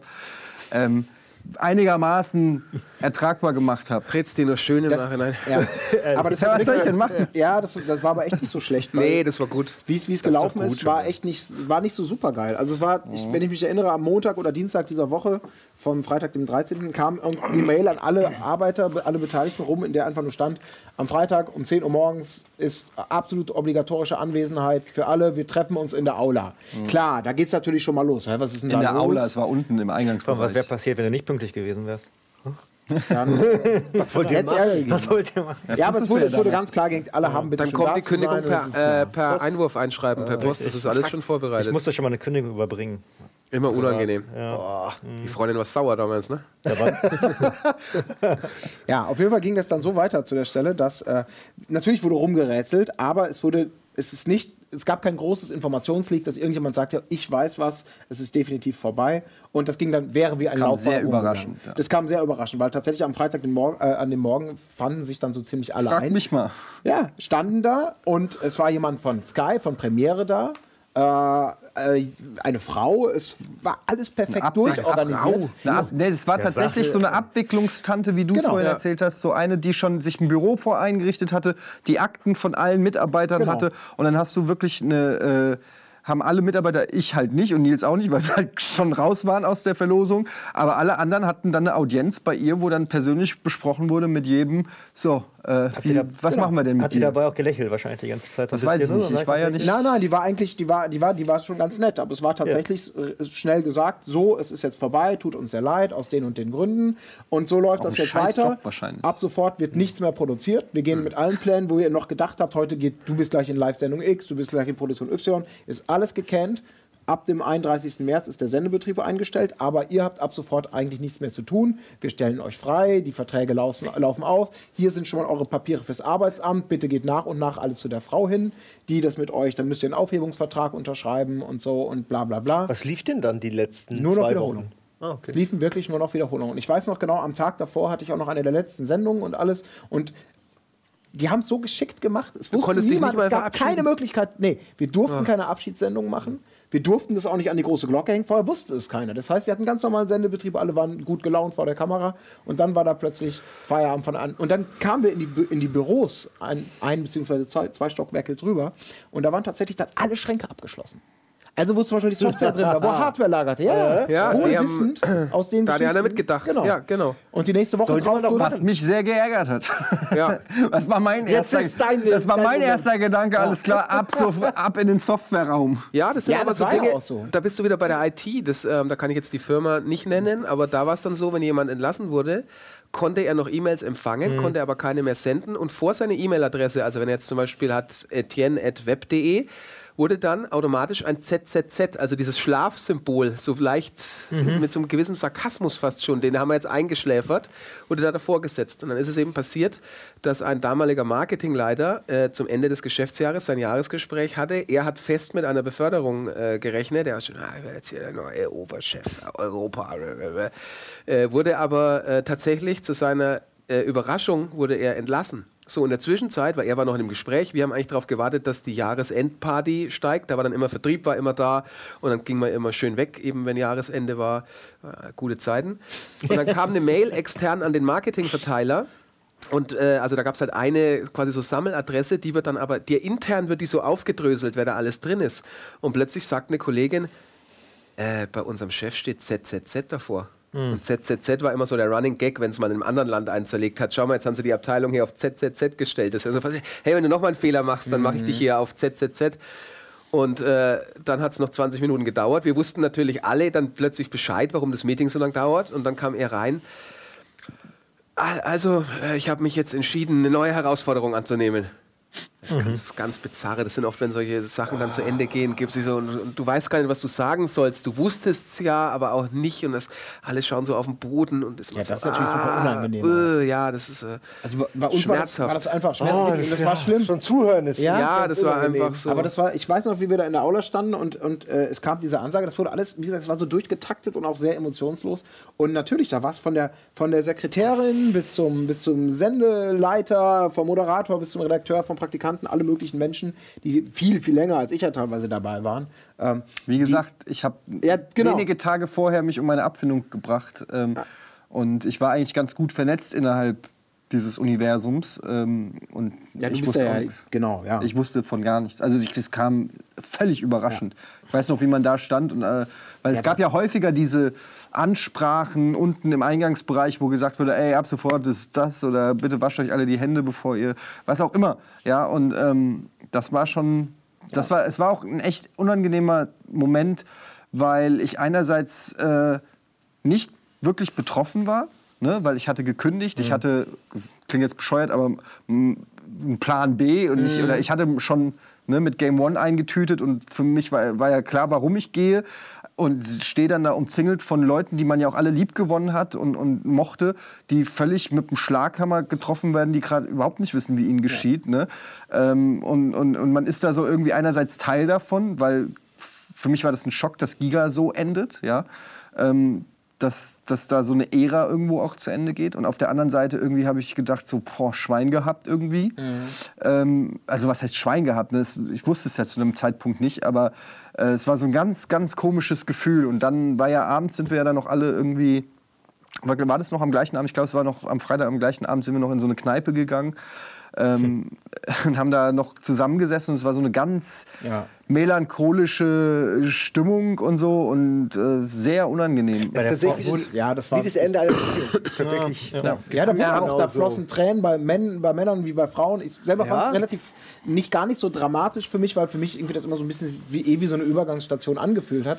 Aber in dem Moment, ähm, bei mir war das so, als dann die obligatorischen, sag ich jetzt mal, Zuschauervideos kamen. Als das kommuniziert wurde. Da kamen Zusammenschnitte, da wurden Songs komponiert, wo Leute ihre Best-of-Momente in emotionale Videos gepackt haben. Das waren so Momente. Hast du mal solche Videos bekommen? Tja, falsche Branche. Ich, ich habe ein paar sehr schöne Facebook-Einträge von führenden äh, Meinungsbildern, Bild, das ist nicht von euch, aber Chefredakteure von noch immer existenten Magazinen zum Teil äh, haben mich lobend erwähnt. Und, und da, da, ja, schon, nee, es war, es war nicht schön. Also ähm, äh, lustig.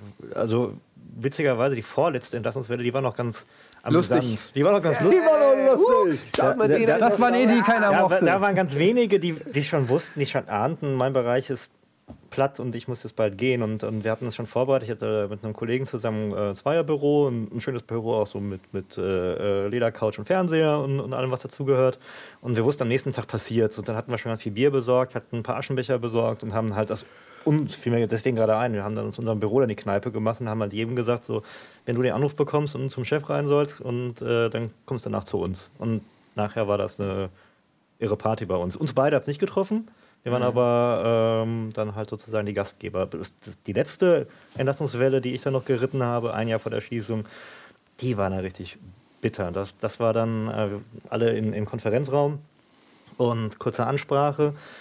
Und jetzt äh, nochmal hier die Zahlen auf dem PowerPoint-Slide. Warum, wieso, weshalb. Und dann die Ankündigung, jetzt auf dem nächsten Slide seht ihr Namen.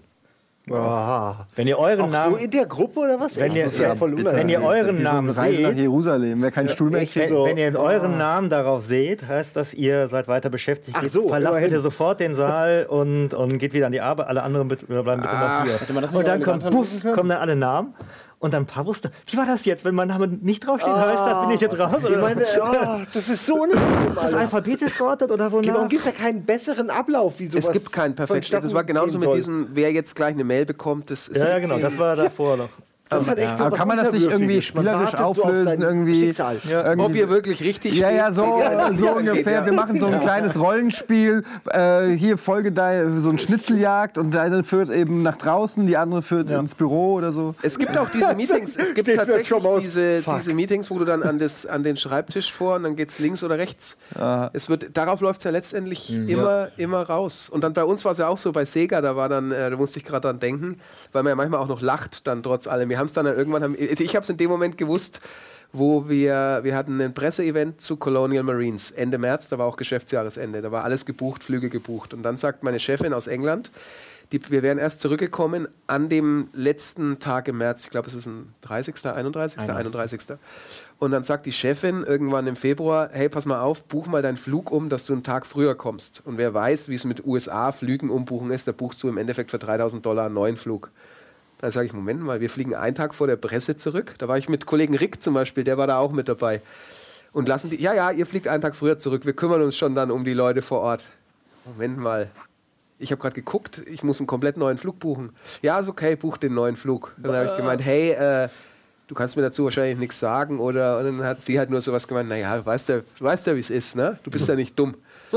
Das sind so diese Momente, wenn du es dann irgendwie weißt. Und dann ja. hat's, dann hat natürlich Sega angefangen, mit den Vertriebspartnern äh, zu sprechen. Wer, weil Sega gab es ja weiterhin, wer bringt dann das London 2012, das war damals äh, dieses Spiel, wer bringt das dann auf den Markt? So, und dann wissen es natürlich Vertriebspartner, potenzielle. Ähm, dann spricht da mal einer, dann ruft dich einer an und sagt, sag mal, was ist denn jetzt los? Und dann war es so, dann haben die bei uns vorm Haus, haben die den äh, Gehsteig äh, saniert. Das erinnere ich da. Und da habe ich ein Bild gemacht, ja, ja, ja, ein Foto gemacht und habe gemeint, weil halt alle schon so, es war so irgendwas ist. Und dann so, ja, auf Facebook dann dieses Foto von dem Gehsteig, da war das Sega-Logo mhm. halt von der Haustür. Sag ich, Leute, ihr habt ja vielleicht schon gehört, die ganzen Gerüchte. Das hast du doch und, gepostet. Genau, und genau. Es, ist, es ist übrigens alles wahr. Leerzeichen, Leerzeichen, leere Zeile wir bekommen einen neuen Gehsteig. Richtig, richtig. Und mein Chef, der wusste ja, ja auch, um welche Abfindungen es und so ging, hat gemeint, er war im Auto, hat es gesehen irgendwie und halt, wie es halt immer so ist, im Auto auf dem Blackberry rumgedrückt, hat gesagt, hat seiner Frau gegeben, der Döler dreht durch, äh, les mal vor. Was da, und, ah, warte, warte, stopp. Und sie so, hä, was denn? Ich weiß nicht, welche Taste.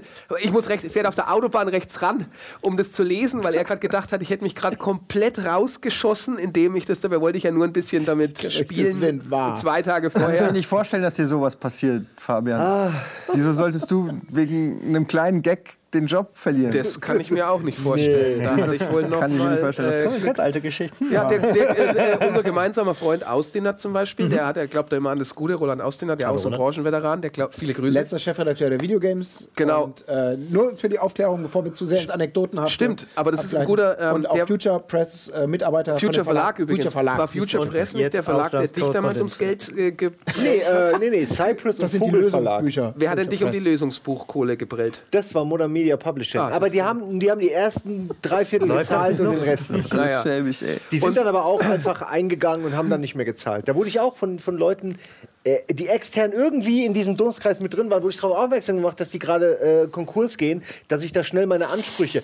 Mhm. Mir hat es natürlich keiner gesagt von den Vollidioten. Ja, das muss man sich mal reinziehen. Mhm. Ich habe wirklich 50 Prozent deren Inhalte habe ich produziert und die sagen mir nicht Bescheid, sondern bezahlen lieber den Typen, der irgendwie die Paletten in den LKW fährt oder so, von, von dem Geld, was noch übrig ist. Ja, wir haben lauter Kohle genau, manchmal. Ja, halt so. also ja, und das, also selber auch. Ja. Bei, beim Future Verlag, der hat ans Gute geglaubt. Und selbst ich, und ich war echt jünger, habe nicht so viel Ahnung gehabt. Und er war ja am Schluss dann, glaube ich, zusammen mit Jan Binsmeier, der Chefredakteur Videogames. Und er so, nee, Future Verlag, internationales Medienhaus, äh, die machen nicht dich. Ich so, ah, die haben gerade die offizielle Xbox-Lizenz gewonnen. Das war ja damals großer Hoffnungsträger. Ach, ja. damals. Und ähm, dann hat... Was denn? Das sind diese Einschübe. Nee, das sind diese Lacher. Stiche. Ähm, PlayStation auch funktioniert. Genau, eben. Und ja, die machen nicht dich. Und ich so, ah, Roland, ich wusste auch, was ich zum Beispiel, ich habe damals bei Futures, ich habe 8000 Mark verdient. Das war Wahnsinn. Wahnsinn. Als, ja, und das war, da war mir auch klar, das nimmst du jetzt noch mit das kann nicht ewig gehen. Da haben alle die anderen, was die freien Mitarbeiter bei der Videogames, die haben fünfstellige Beträge abgerechnet. Und da konnte ich mir auch ausrechnen, bei zwei Seiten Anzeigen und was die alle verdienen. Da gab es noch das T3-Magazin mhm. äh, und, oh, ja. und, Business 2.0. Letztes Cover, Krise oder Rettung. Das hätte schon ein Signal sein müssen, was die alle für Autos gefahren haben. Und dann kannst du dir ausrechnen, der Verlag macht so und so viel Verlust, circa. Mhm schönes Büro da äh, am, am, Kunstpark, Pascha unten drin, alles vom Feinsten. Dann habe ich zum Roland gesagt, da hieß es auch Meeting am Freitag. Anwesenheitspflicht. Und da habe ich gesagt, so Roland, der Laden macht dicht. Die werden am Freitag dicht machen. Nee, Nee, nee, niemals. Ich, ich treffe mich am Freitag mit einem alten Freund, äh, ich gehe einen Kaffee trinken, der ist in der Stadt. Solange wir 10.000 Hefte ja, verkaufen. Genau. Nee, ich glaube, wir sollten da sein. Nee, nee, da bin ich nicht da.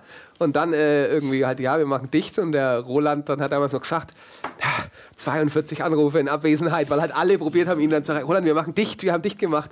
Was ist denn da los? Was, ja, kann, was nicht, kann, kann, nicht so wichtig sein. Und hat dann irgendwann nachmittags um vier hat er dann erfahren, dass wir alle schon, zum Beispiel auf dem Heimweg mit der Debug-Playstation im Kofferraum.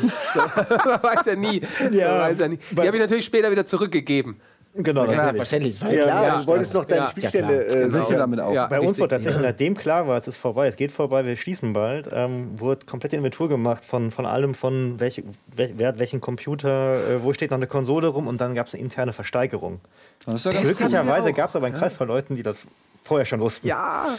und dann sind ein paar Sachen nicht in die Versteigerung Ach, gegangen. Aha. Das gab es bei uns in anderer Form. Bei uns. Bei Giga? Ja, bei Giga gab es zum Schluss so eine Art Inventarverkauf. Ja. Also wurde auch Computer, alles wurde eingestellt. So und der Borg ja. persönlich saß an der Kasse, das ist der damalige, der, der Programmchef ja gewesen, der das alles, Geschäftsführer, das alles sehr, sehr professionell wenn auch ein wenig herzlos vielleicht abgewickelt hat, soweit möchte ich mich aus dem Fenster lehnen an dieser Stelle, saß an der Kasse und überall waren Preise draufgeklebt. Und wenn du Glück hattest, konntest du dann noch so Deals machen wie, wenn ich jetzt fünf Rollen Tesafilm kriege. Wenn ich jetzt, oder ich nehme 10, kriege ich dann vielleicht 20 Cent Rabatt. Ah, einigen wir uns auf 10 Cent Rabatt. Okay, Deal. Ja, ja. jeder so seine kannst du fünfer Steckdosenleiste, also, kannst du noch mal ein bisschen feilschen. Und er stand da und hat die, hat die Kohle gezählt. Das war ein bisschen, also das hat ein sehr würdeloses Ende. Ja. Vor allem, weil es mir wirklich in dem Moment, nee. also der Unterschied, glaube ich, zu vielen anderen Firmen, ja. also THQ und Sega, ist natürlich ein bisschen, dass man äh, da ist man ja in der Branche und, und die, die Leute, mit denen man zusammenarbeitet, sind, sind andere Geschäftspartner oder andere Branchenzweige. Wir hatten ja immer natürlich einen extremen also unsere Partner waren ja die Zuschauer, erstmal pathetisch formuliert. Und da eben diesen, diese, damit zu bekommen, was das für die Zuschauer bedeutet hat, das war damals, das hat, das hat, das war unprofessionell. Ja. Dass die einen darauf hinweisen mussten, was es für sie bedeutet hat, dass hier einfach der Stecker gezogen ja. wird. Und du selber darfst quasi nichts machen. Es gibt keine Abschiedssendung aus Angst, dass plötzlich alle Leute die Lester-Keule auspacken. Ich glaube, das waren die Gedanken dahinter. Das hätte man wirklich so eine Ära äh, die für mich keine wirkliche Ära war, weil ich ja nur zwei Jahre irgendwie dabei war. Das war ein unwürdiges sowas, Ende. Ja. Genau, das, das war sowas. Das, das hat aber auch ein ganz großer Unterschied zu, zu Games-Firmen. Ne? Also Natürlich. Als, als, als, THQ, da kriegst du dann am Ende noch ganz viel Häme. Aber das Ach, war einfach noch Schrott ja, gemacht. Okay. Aber es war einfach auch schäbig. Saints Row war in Deutschland wie, gekürzt. Wie geht man damit um? Ich meine, das, das würde mich mal interessieren, weil wir haben wirklich immer die Gewissheit, wenn, wenn bei uns Jobs kaputt gehen, äh, hat man immer das Gefühl, okay, du kriegst noch immerhin ein bisschen Liebe, kriegst noch so ein Pflaster von der Community. Aber wenn dann auch noch, wenn quasi Leute beklatschen, dass Job. man seinen Job verliert, ja. das stelle ich mir unglaublich schwer vor. Äh, emotional, das zu verkraften. Ja, weil man halt selber schuld ist. Ne? Und ähm, man, man hat ja, ja man hat ja absichtlich schlechte Spiele auf den Markt gebracht. Okay, ne? Shenmue 3 habt ihr nie, ihr hättet nur mal, wo ist denn ja. Virtua Fighter Du hättest Shenmue rausgebracht. ja, Sonic, Sonic, Sonic war immer... Äh, und, und es ist ja auch, es ist ja auch immer überall so diese gängige äh, ähm, äh, Wahrheit, die keine Wahrheit ist, dass ja die Publisher mal schuld sind, dass die Entwickler schlechte Spiele machen. Das sind teilweise aber auch einfach die Entwickler selber, die intern äh, äh, selber, äh, wir hatten das bei Homefront zum Beispiel, den Chaos Studios, da gab es, Chaos Studios, ein guter Name dafür, da gab es halt intern so viel Umbesetzungen und, und Veränderungen, die haben danach noch Medal of Honor Leute reingebracht in die, ins Entwicklungsstudio. Und ähm, da hat im Grunde am Ende der Publisher und THQ war es dann halt überhaupt dafür gesorgt, dass noch ein halbwegs rundes Spiel dabei rauskam, was tatsächlich sogar ja auch äh, finanziell erfolgreich war. Trotzdem enttäuscht hat, keine Frage. Aber ähm, ja, es ist ja, ich war ja nie in einem Entwicklungsstudio. Da warst du ja immer schon ein bisschen näher noch an den Entwicklern dran als ich eigentlich. Ne? Und was es nicht besser macht. Was es nicht besser macht. Aber ähm, aber als Publisher, als, als Vertrieb, als Marketing oder PR-Futzel ähm, bist du ja immer der Böse dann im mhm. Grunde. Du bist ja immer der, der entweder Lügen verbreitet oder, oder irgendwas beschönigen will, äh, viel Geld verprasst auf Events und Touren, die Presse sowieso, alle, wir haben heute alle gekauft, jederzeit. Ein bisschen zu wenig für mich, für meinen Geschmack. Ja, gut. Und ähm, ne, so sind dafür ähm, verantwortlich, dass Spiele nicht äh, unfertig auf den Markt kommen und so weiter. Ja, das ist ein undankbarer Job, aber man darf auch nicht vergessen, bei Giga äh, oder so auch bei Game One oder so, auch da, klar, wir als Moderatoren, wir, da kriegen wir dann auch viel Liebe noch, aber so jetzt Leute, die eher hinter den Kulissen tätig sind oder so, auch in der Buchhaltung oder weiß ich nicht was, mhm. denen geht es da auch nicht so anders als jetzt in, in, in anderen Firmen. Wenn der, wenn der Laden pleite macht, da sagt keiner Danke, dass ihr äh, die Chaoten äh, von, von Giga immer mit, euer, äh, mit eurem Rat und Tat beiseite stand in der Buchhaltung. Also die kriegen ja auch einfach nur Danke, das war's, nächster Job.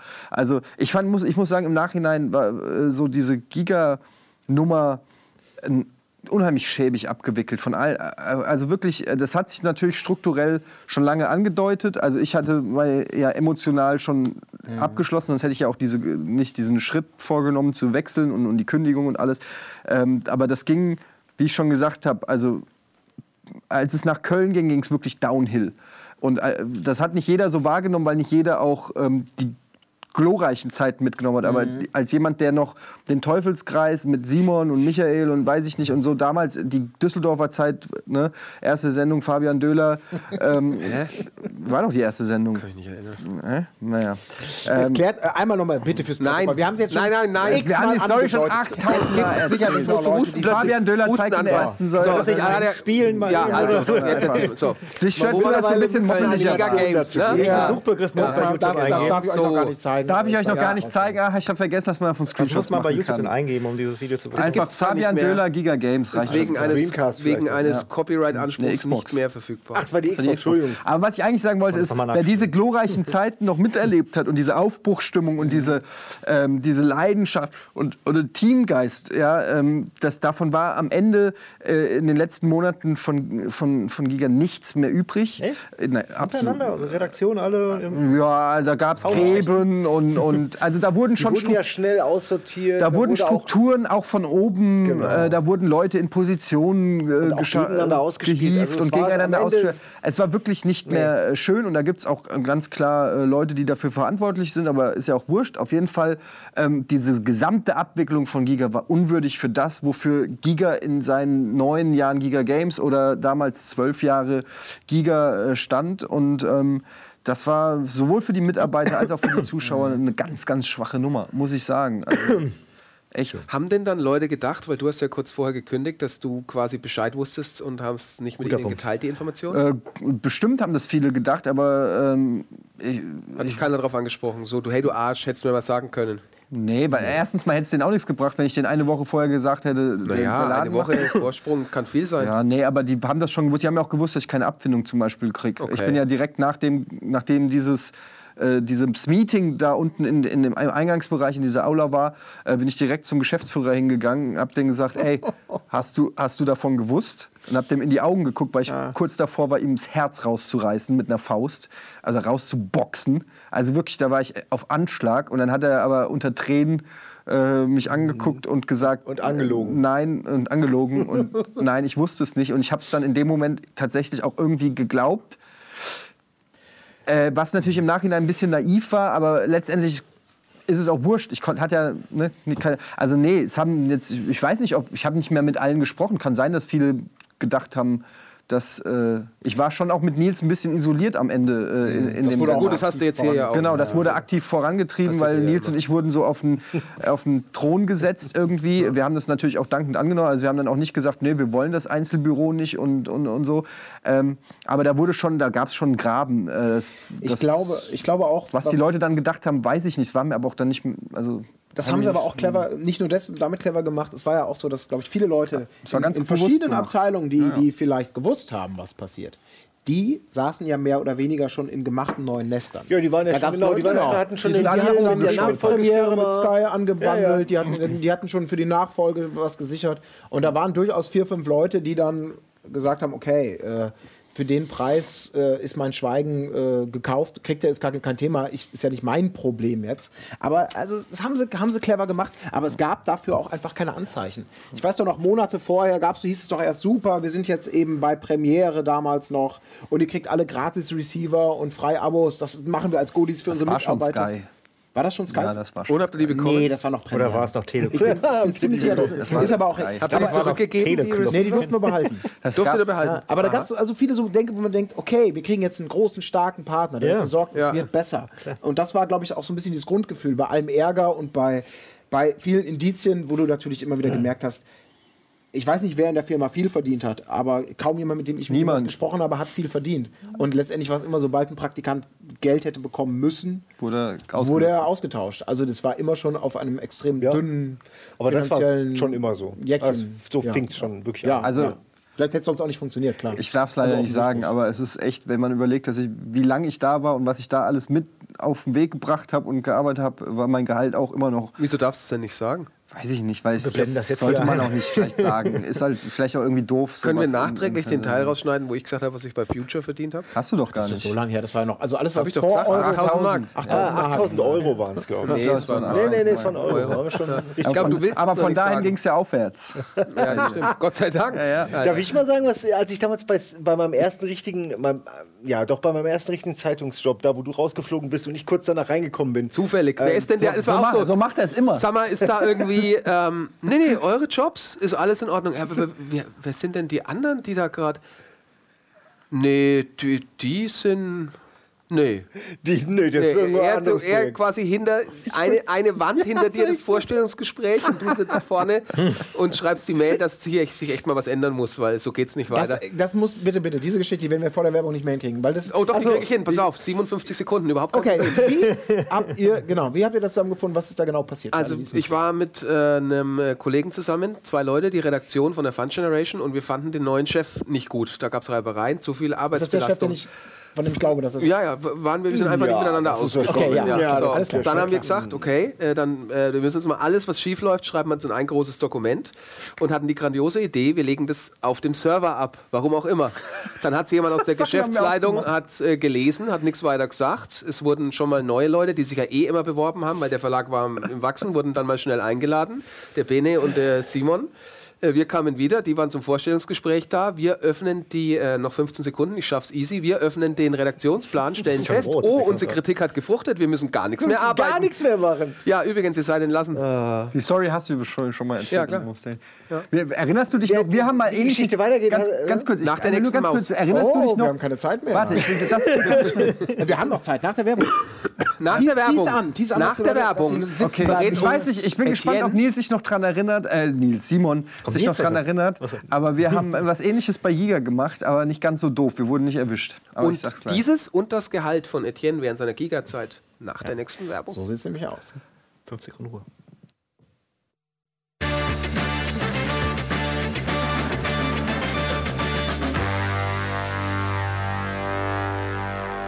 Ah, so, letzte, letzte, letzte äh, Teil unserer heutigen Ausgabe Press Select. Und äh, Eddie, bitte, du Ganz kurz, weil, weil ihr das da auf diesen Server gelegt habt. Wir haben bei Giga, ich weiß nicht, ob du dich da noch dran erinnerst, ich weiß wir waren so meinst, frustriert mit unseren Gehältern. Wir, nee, nee, was anderes meine ich. Wir okay. waren so frustriert mit unseren Gehältern und, und den ganzen Situationen da teilweise, dass wir ins Netzwerk gegangen sind und haben die Netzwerkordner umbenannt. Ach, das, ja. Weil du kannst nicht nachvollziehen, also dachten wir zumindest, wer den Netzwerkordner umbenannt. Und dann, und dann, war, und dann standen da die Netzwerkordner, wo dann, weiß ich nicht, Grafiken, Aufnahmen, Aufnahme Matzen. Oh. Haben wir dann genannt, wir wollen mehr Geld. Warum verdient Volo so wenig Geld, hießen die Ordner dann. Und äh, bis, bis 0 Uhr arbeiten ist zum Kotzen. Und wir haben so viele Ordner umbenannt, dass du relativ deutlich nachvollziehen konntest, wo, aus welcher Richtung diese Beschwerden kamen. Aber es war super, weil dann bist du wirklich in diesen Netzwerkordner, da waren lauter Beschwerden als Ordner. Und das war echt assig, weil du musstest dann immer in Ordner reingucken und die Ordner wieder umändern. Finde ich aber geil. Schön, wir hatten aber auch mal, äh, wir haben auch mal irgendwie alles, was, was wir nicht gut finden an unserem Arbeitsplatz, zusammengeschrieben, so wie es einem immer gesagt wird. Ja. Ja, wir hatten ja auch keine Gewerkschaft oder so. Und äh, sind dann mit dem Chef essen gegangen und haben ihm diesen Zettel unterbreitet. Und es, also es ist mega in die Hose gegangen. So, es ist ja, unglaublich in die Hose gegangen. Ich oh weiß Gott. nicht, wir hatten keine Repressalien dadurch, aber äh, wir waren nicht sehr ja, Aber das Zitat war, ähm, ja, ich kann das schon verstehen, dass ihr das alles nicht gut findet, aber gut, wenn ihr die Konsequenz ziehen wollt. Ich habe hier, nein, nein, ich hab hier sechs Moderatoren, die äh, sofort sich auf euren Platz setzen wollen. Und da hat er auch recht gehabt. Ja, er hat wirklich gesagt, so, und, kein und, Problem, Fick, ja, hier ist der Neue. Also, und wir dann so, ja, ach, ja. weißt du, so eng ist das auch nicht. Ja. ja. Äh, und das Schöne ist ja, diese Geschichte mit dir, das ist ja irgendwie auch so wie so ein Bandwurm, äh, wie, wie das Ende deiner Sendung, so ein Bandwurm-Fortsatz, weil, äh, oder hier, wie hast du es eben genannt? Blinddarm. Blinddarm. Blinddarm. Ähm, ja. Weil wir jetzt noch 13 Minuten haben, gell? Na, egal. Ja, genau. Also du bist auf jeden Fall dann. Manchmal ist der Bandwurm ja auch im Blind. Richtig, genau. Eine anerkannte Erkrankung. Was ich sagen will, ist. Schönes Haustier. Du bist gegangen. Mhm. Bene ist gekommen. Bene war dann der Chef von der Funduation für ein Jahr oder so ja. und ist dann einfach irgendwann nicht mehr zur Arbeit erschienen. Hat einfach gesagt, Jungs, ich hau ab. Da hat ihn wohl jemand bedroht körperlich aus dem Gesellschafterbereich ähm, äh, und das hat ihm halt mega Angst gemacht. Ja, und hat gesagt, hat er, ist er so, fu, fu, fu, fu, ist er rausgegangen, aber hat er niemandem was gesagt, außer uns war einfach weg. Redakteurin, ja. Und dann sitzen wir so da, mal, wisst ihr, wo der Schmähne ist? ihr habt den Namen jetzt leicht verändert, ja. Nachdem du ihn eben schon gesagt. Ja, ja. habe ich schon gesagt, okay, wo, wo der Bene, scheiße. Ähm, aber wir mussten dann halt, ja, nö, keine Ahnung, ich habe auch nicht von ihm gehört, aufs Handy gucken, so. Äh, war halt so ganz schlecht, weil wir wussten, der kommt nicht mehr wieder. Das, das ging eine Woche oder so, wo Leute sich gefragt haben, wo ist der denn? Da hat er schon, und da hat er bereits für Future geschrieben, Alter. da habe ich mit ihm natürlich schon gesprochen gehabt, dass er wieder ein bisschen Kohle gesagt hier kriegst du 400 Mark pro Seite. Und der Bene, der hat dir am Tag 10 Seiten geschickt. Was ist alles damals so. Ich hatte das aber auch. Ich bin ja damals dann, ähm, also mich haben sie dann ja entlassen und haben gesagt, hey, das ist auch wichtig, unter, äh, guter Rat für alle, unterschreib mal hier äh, das, äh, quasi den Aufhebungsvertrag, dass du irgendwie kündigst. Ich kann mich nicht aus, habe ich meinen Onkel angerufen, der ist äh, Anwalt, hat gesagt, sag mal, du, hat gesagt, nee, nee, du unterschreibst erstmal gar nichts. Was du jetzt machst, ist, du sagst, ähm, ich biete meine Arbeit weiter an, sag mir bitte, ob ich hier bleiben soll oder ob ich heimgehen kann. Das ist ganz wichtig, am besten, dass du noch jemanden dabei hast. Und dann nämlich äh, haben sie festgestellt, naja, so einen wirklichen Entlassungsgrund haben sie ja nicht. Und wenn das mal alles rauskommt, wie viele Überstunden und wie das mhm. alles und der Geschäftsführer war auch cool und er hat auch gemerkt, dass mit dem damaligen Chef was nicht. Und der so, ja, äh, ich so, hey, soll ich eigentlich am Montag wieder an die Arbeit kommen? Nee, nee, bleib mal noch daheim. Ich so, okay, ich melde mich dann nächsten Montag wieder. Und dann haben sie irgendwann einen Job für mich gehabt beim OPM. Dann ging ja die Lizenz vom hm. offiziellen PlayStation-Magazin an Cypress. Dann bin ich dahin, hat aber parallel schon angefangen mit Future zu verhandeln, weil ich wusste ja, das wird irgendwie nicht mehr alles so lang gehen. Und habe dann gesagt, ich hätte aber gern, wenn ich beim OPM anfange, wieder eine neue Probezeit, weil ich ahnte ja schon, es könnte ja vielleicht. Ja, okay, machen wir. Bin dann zum OPM habe dann eine Ausgabe dort gearbeitet. In der Zwischenzeit hat Future mir den Vertrag geschickt, habe ich dann unterschrieben und habe dann auch am Freitag, früh war der Vertrag in der Post, habe den unterschrieben, habe den eingeschmissen, als Einwurf einschreiben zurück.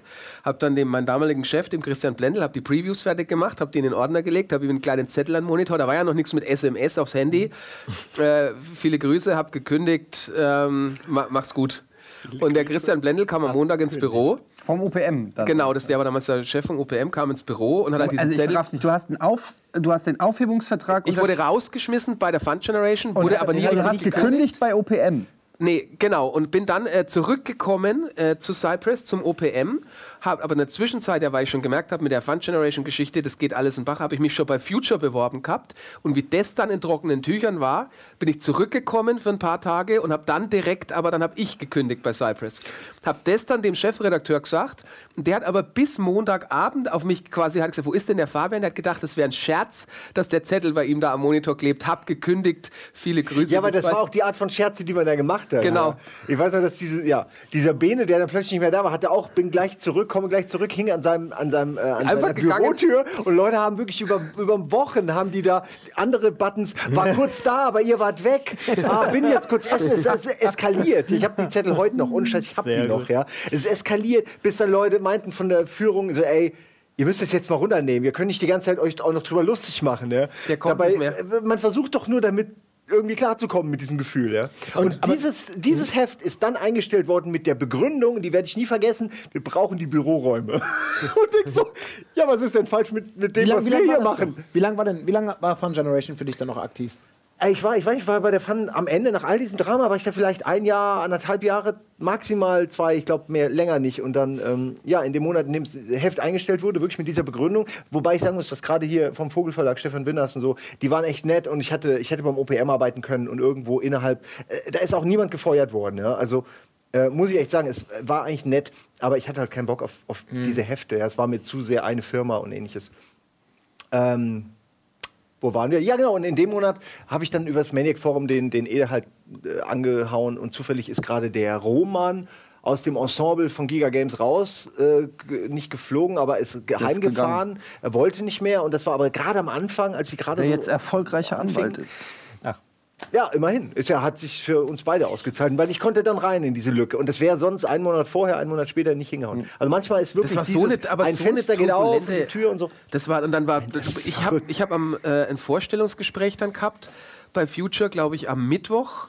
Ähm, dann kam der Vertrag, kam am Freitag und ich habe am Montag angefangen in München zu arbeiten, war vorher in Würzburg. Mhm. Und es war alles so ein Wahnsinn, dann auch dann war Future dicht, dann war ich kurz bei Amazon, dann kam das Angebot von Codemaster, sondern bist du direkt, hast gesagt, Alter, natürlich will ich wieder in die Branche zurück und fängst dann da zwei Tage später an. Ähm, ich glaube, das gibt es in der Form auch nur in der Branche, glaube ich immer. Das ist alles ein, ein mhm. verrücktes. Man darf ja, nur nicht vergessen, drin ist und ja. ne, sich mit Menschen gut aus oder mit Leuten ganz gut kann oder vielleicht nicht den schlechtesten Ruf hat, dann ist ja auch nicht, ist ja auch nicht, nicht verkehrt. Das ist ja in jeder Branche. Aber, ja, aber es ist gut, dass du das eingangs nochmal erwähnt hast mit dem. Ähm, Und du jetzt auch gerade mit den Fenstern und Türen, die auf und zugehen. Man muss nur aufpassen, dass man im richtigen Moment. Ja, ja und man darf sich auch nicht wie ein, wie ein Arsch verhalten. Also, wenn man einen schlechten Ruf hat, dann wird der weitergegeben. Auch in so einer, gerade in so einer kleinen Branche. Also, also man, wenn man sich selbst nicht zu Schulden kommen lässt, kommt man auch immer irgendwo unter. Ja, wobei, also würde ich jetzt einfach mal sagen. Es gibt auch vielleicht genügend Arschlöcher, die auch immer wieder unterkommen. Es, es gibt ja, aber die sind halt ja, eine anderen Opportunisten, ja. wo aber man bis genau. heute nachvollziehen kann, der ja, ist hat immer über Leichen gegangen und steht jetzt immer noch irgendwo da oben. Und, aber da weißt du warum, weil sie halt über Leichen gehen. Also, ja, ja, aber jemand, der also jetzt irgendwie ich alle Ich frage mich halt schon, tatsächlich, wo du gerade sagst, habe ich mich gerade schon gefragt, wie viele sind tatsächlich bei sowas, bei solchen Geschichten auf der Strecke geblieben?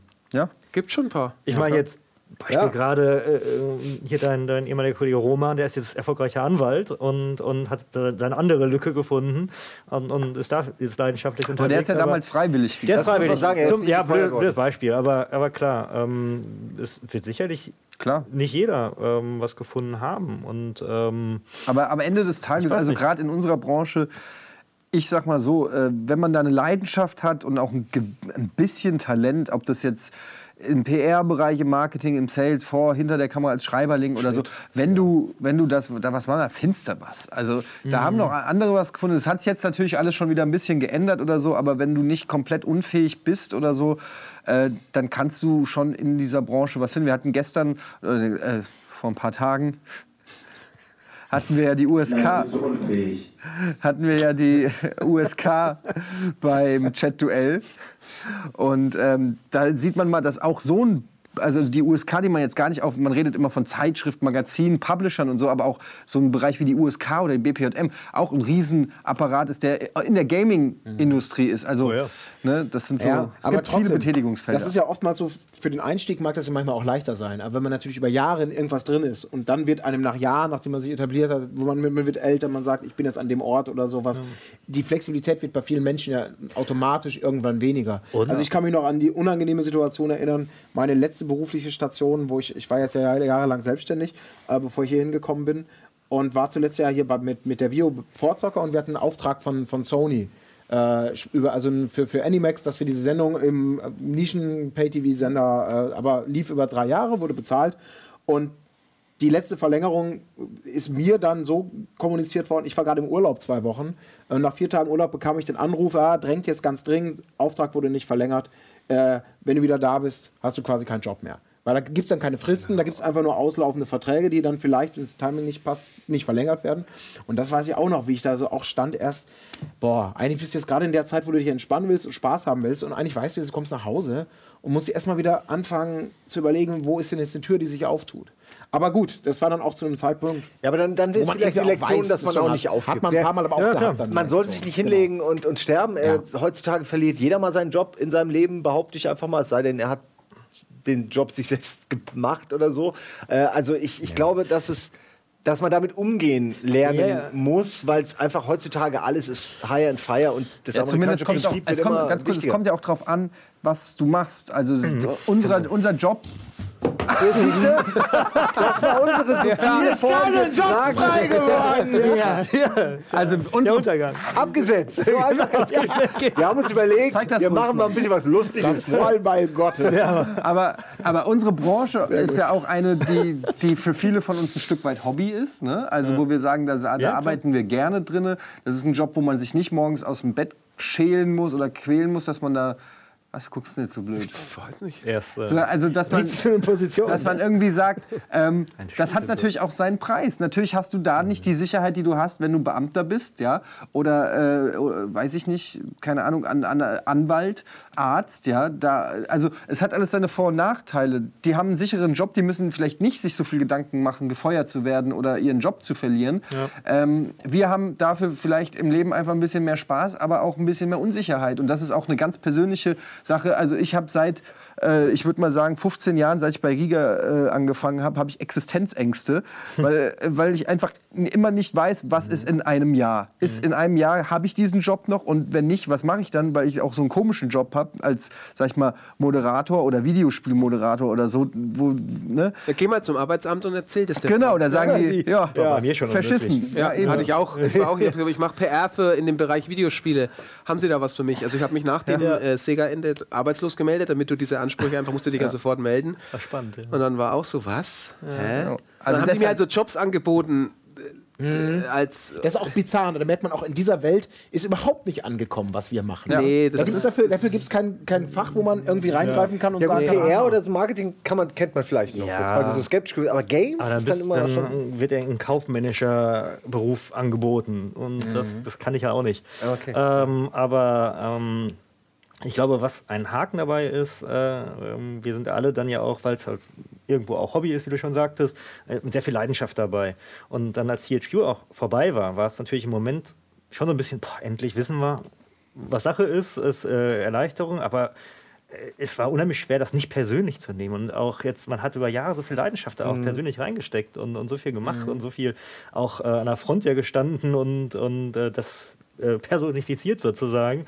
Und plötzlich ist das weg. Und das irgendwie, obwohl natürlich, klar, ich war PR-Manager oder Marketingmann in einer, in einer deutschen Niederlassung von einem US-Konzern, bist natürlich ein kleines Rädchen und hast mit den großen globalen Entscheidungen zu tun. Aber irgendwie habe ich mich trotzdem schuldig gefühlt. Aber das liegt ja auch, ja, ja aber es hat ja auch dieses, dieses, da wird mir auch was genommen, dann ja. diese Branche ja doch auch so ein Tummelbecken genau. ist. Also Veranstaltungen wie Gamescom. Ich kann mich an eine erinnern, wo ich halt äh, da hatte ich, glaube ich, wieder einen Presseausweis. Ich, ich, hatte da keinen Job, ich hatte nichts zu tun. Und ich hätte gedacht, die einzige Möglichkeit für mich jetzt auf die Gamescom zu kommen und, und alle mhm. meine Freunde, Bekannten, die man über die Jahre da immer wieder getroffen das hat, wäre mir jetzt ein Ticket kaufen. Und ja. das hat sich auch ganz komisch angefühlt. Und das war ganz komisch, ja. ja? Budi und ich auch. Geld auszugeben für die Gamescom, ne? Und ja, Spiele, ärgerlich. Ja, aber wenn du, in so eine, wenn du in so eine Industrie so reinwächst und dann eben die Leute auch so kennst und es dann auch privat anfängt, alles zu ähm, verschwimmen, ich habe das tatsächlich ein paar Mal erlebt, dass Leute eben ihren Job verloren haben. Die haben dann was Neues gefunden nach einer längeren Pause und wollten aber nicht aus der Branche raus und sind dann plötzlich auf so kleineren Branchenveranstaltungen mhm. aufgetaucht und standen da, da so rum und du hast es dann so beobachtet und hast gemerkt, die wollen nicht loslassen und es war so mhm. ganz schlimm, mhm. das, das, anzuschauen. Das, das, ist auch noch. Und das, war, kommen, ja. das, das macht mir tatsächlich auch ein bisschen Angst. Ich glaube schon, dass ich ähm, in einer anderen Branche auch arbeiten könnte, aber du hast natürlich Jahrzehnte des, also in dem Fall sind wir alle nicht mehr so jung, halt dieses, diese hm. Bindung, die du dir aufbaust in der Strukturen, dass die weg sind, das wäre dann das, was mich am meisten. Ähm, ich, ich kann mich nicht, also angenommen, ich gehe jetzt morgen in die, auf, in die Sneaker-Branche, wo ich sicher auch irgendwas. Aber dann kann ich mich halt nicht mit vier anderen Leuten zusammensetzen. Du bist das Lager und, und weißt, weißt du noch, wie äh, wir damals, äh, wie wir da mit Nike 1990 zu dem mhm. NBA-Final geflogen sind? Mhm. Nee, weiß ich nicht, weil ich bin neu in der Branche und leider bin ich jetzt auch schon so alt und ja. es hat, es ist gar nicht so einfach manchmal. Ja. Meine der Lieben, I got you back. Was für eine emotionale Achterbahnfahrt hier. Wir haben gelacht, wir haben innerlich geweint. Ja. Schöne Geschichten, traurige. Also, es hat mir einen riesen Spaß gemacht. Äh, der rote Bildschirm sagt natürlich an, dass wir am Ende angekommen sind. Ja. Äh, ich bedanke mich ganz, ganz herzlich natürlich bei, vor allem bei Jochen und Fabian dafür, dass ihr so weit gekommen ja, seid, aber natürlich auch, dass ihr aus dem Stockwerk über diesem Studio den Weg gefunden habt, hier ja. das Studio Simon und Eddie. Auch nochmal gerade, das sind alles so intime Sachen auch ja. und nicht jeder hat da Bock drüber zu reden. Deswegen würde ich das wirklich gerne nochmal explizit erwähnen, wie cool das ist, dass ihr da Definitiv. auch Bock habt zu sehen. Bei dich muss man manchmal retten vor dich selbst. habe ich das Gefühl, dass du nicht zu viel Ich habe ja dazu gesagt, weil er dabei ist und ich nicht so viel Ich habe mich tatsächlich ein bisschen vorbereitet, Dinge, die ich nicht sagen kann. Was uns Etienne ja weiterhin nicht verraten hat, wie viel er damals verdient hat, sein Einstiegsgehalt pro Giga. Einstiegsgehalt ich hatte, ich, Alle Einstiegsgehälter ich hatte, ich hatte Einstiegsgehalt. Bei THQ Einstiegsgehalt. 1900 brutto. Mark oder war das Euro? Nee, das war schon Euro. War schon Euro. Mhm. Bei dir? 1000 Euro brutto. 2800 Mark. 1200 habe ich damals bekommen. Mehr als. Du hast kein Volontär mehr. 3600 Mark bei Cypress. Und dann, ähm, das ist noch zum allerletzten, sehr, ich konnte es nicht einschätzen. Und dann habe ich da aber nur November, Dezember habe ich angefangen, dann machst du ja deine Steuererklärung und dann habe ich ja folglich in dem Jahr nur 7200 Euro verdient gehabt, weil es nur die zwei Monate war. Steuererklärung gemacht und dann sagt der Finanzbeamte zu meiner Mutter, die hat das irgendwie für mich abgegeben, was ist das denn für ein Job, wo der anfängt direkt nach der Schule mit 3,6? Das wüsste ich aber auch. Mhm. Und dann ja, habe ich mir gedacht, ja. Alter, wie geil. Und in mein, mein, Gespräch war so, naja, was willst du denn verdienen? Im Tommarkt in Höchberg bei, äh, haben wir dann so das Vorstellung, das letzte Gehaltsgespräch. Ich habe gesagt, ich weiß nicht. Naja, und das war sehr nett von denen, 3600 Mark. Ja, die Zeiten sind aber auch vorbei. Das waren die Zeiten, wo du noch als Redakteur angefangen hast dann wurde man als Volontär und dann wurde man Praktikant. ich glaube nicht, dass die Zeiten an sich vorbei sind. Es ist einfach schön, wenn es noch Firmen gibt, die nicht probieren, dich gleich aufs Kreuz zu legen, weil du dich auskennst. Firmen, die ein bisschen was ja. von ihrem Gewinn und denen es gut geht, mit ihren Mitarbeitern teilen. Das gibt es schon noch. Das schon, aber ich meine, diesen, diesen typischen Brancheneinstieg, den ja, wir, ja. haben wir ja fast alle genommen Die Zeiten die sind, sind vorbei, weil die Konkurrenz ist so groß und so viele Leute wollen mittlerweile. Ja. Ähm, da haben wir noch ein bisschen mehr Glück gehabt vielleicht. Ihr habt auch Glück gehabt. Ja. Je nachdem, wenn ihr es schon nicht mehr ertragen könnt. Wir sind nämlich am Ende angekommen. Also noch einmal vielen, vielen Dank und ja. äh, an euch natürlich auch vielen Dank fürs Zuschauen und äh, bis zur nächsten Ausgabe Press Select. Tschüss.